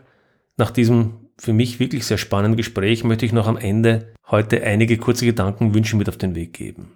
Das ist die letzte Sendung im Jahr 2022 ist und viele sie wohl erst 2023 hören werden, möchte ich mich für die Aufmerksamkeit und die Zuschriften, Kommentare und Kritiken, die ich in diesem Jahr von Ihnen bekommen habe, bedanken. Und damit noch eine kurze Bitte an Sie persönlich. Zunächst hoffe ich natürlich, dass Sie erholsame Feiertage haben und vielleicht den einen oder anderen Gedanken, den wir im Podcast in dieser oder auch in frühen Episoden verhandelt haben, mit ins neue Jahr nehmen. Zweitens, denke ich, wir können die stilleren Tage um den Jahreswechsel auch dazu nutzen, um Fragen zu stellen. Fragen, wie wir uns die Zukunft vorstellen und wie wir Veränderungen möglich machen können. Wo wollen wir hin? Was wollen wir vermeiden? Und was können wir erreichen? Und was ist andererseits Wunschdenken, das zwar vielleicht möglicherweise populär sein mag, aber schlicht nicht realisierbar ist? Und was ist Realität? Veränderung kann im Kleinen entstehen und von dort wachsen. Einer meiner Professoren hat einmal auf die Frage, was man in dysfunktionalen Organisationen und Unternehmen machen kann, gesagt, create a bubble of sanity. Erzeugen Sie eine Blase der Vernunft. Das fand ich einen sehr schönen Gedanken, der mich seit vielen Jahren begleitet. Dazu sollten wir, meine ich, nicht vergessen, dass kluge Ansichten offen und kritisch, aber respektvollen Diskurs benötigen, und zwar über ein breites Spektrum an Ansichten und Ideen. Die eigene Meinung brauchen wir nicht von anderen zu hören, die kennen wir selbst am besten. Wie können wir also mit denjenigen ins Gespräch kommen, die andere Ansichten vertreten? Und damit komme ich zum dritten und letzten Punkt heute. Wenn Sie etwas, das Sie hier hören, interessant finden, teilen Sie doch die Episode mit Freunden und Bekannten und Kollegen. Diskutieren Sie mit anderen über das Thema oder die Idee. Auch wenn Sie anderer Meinung sind natürlich. Und schreiben Sie mir. Gerne auch, wenn ich in Ihrem Umfeld, Unternehmen, Verein, Universität, Schule etc. etwas zur Diskurs oder Veränderung beitragen kann.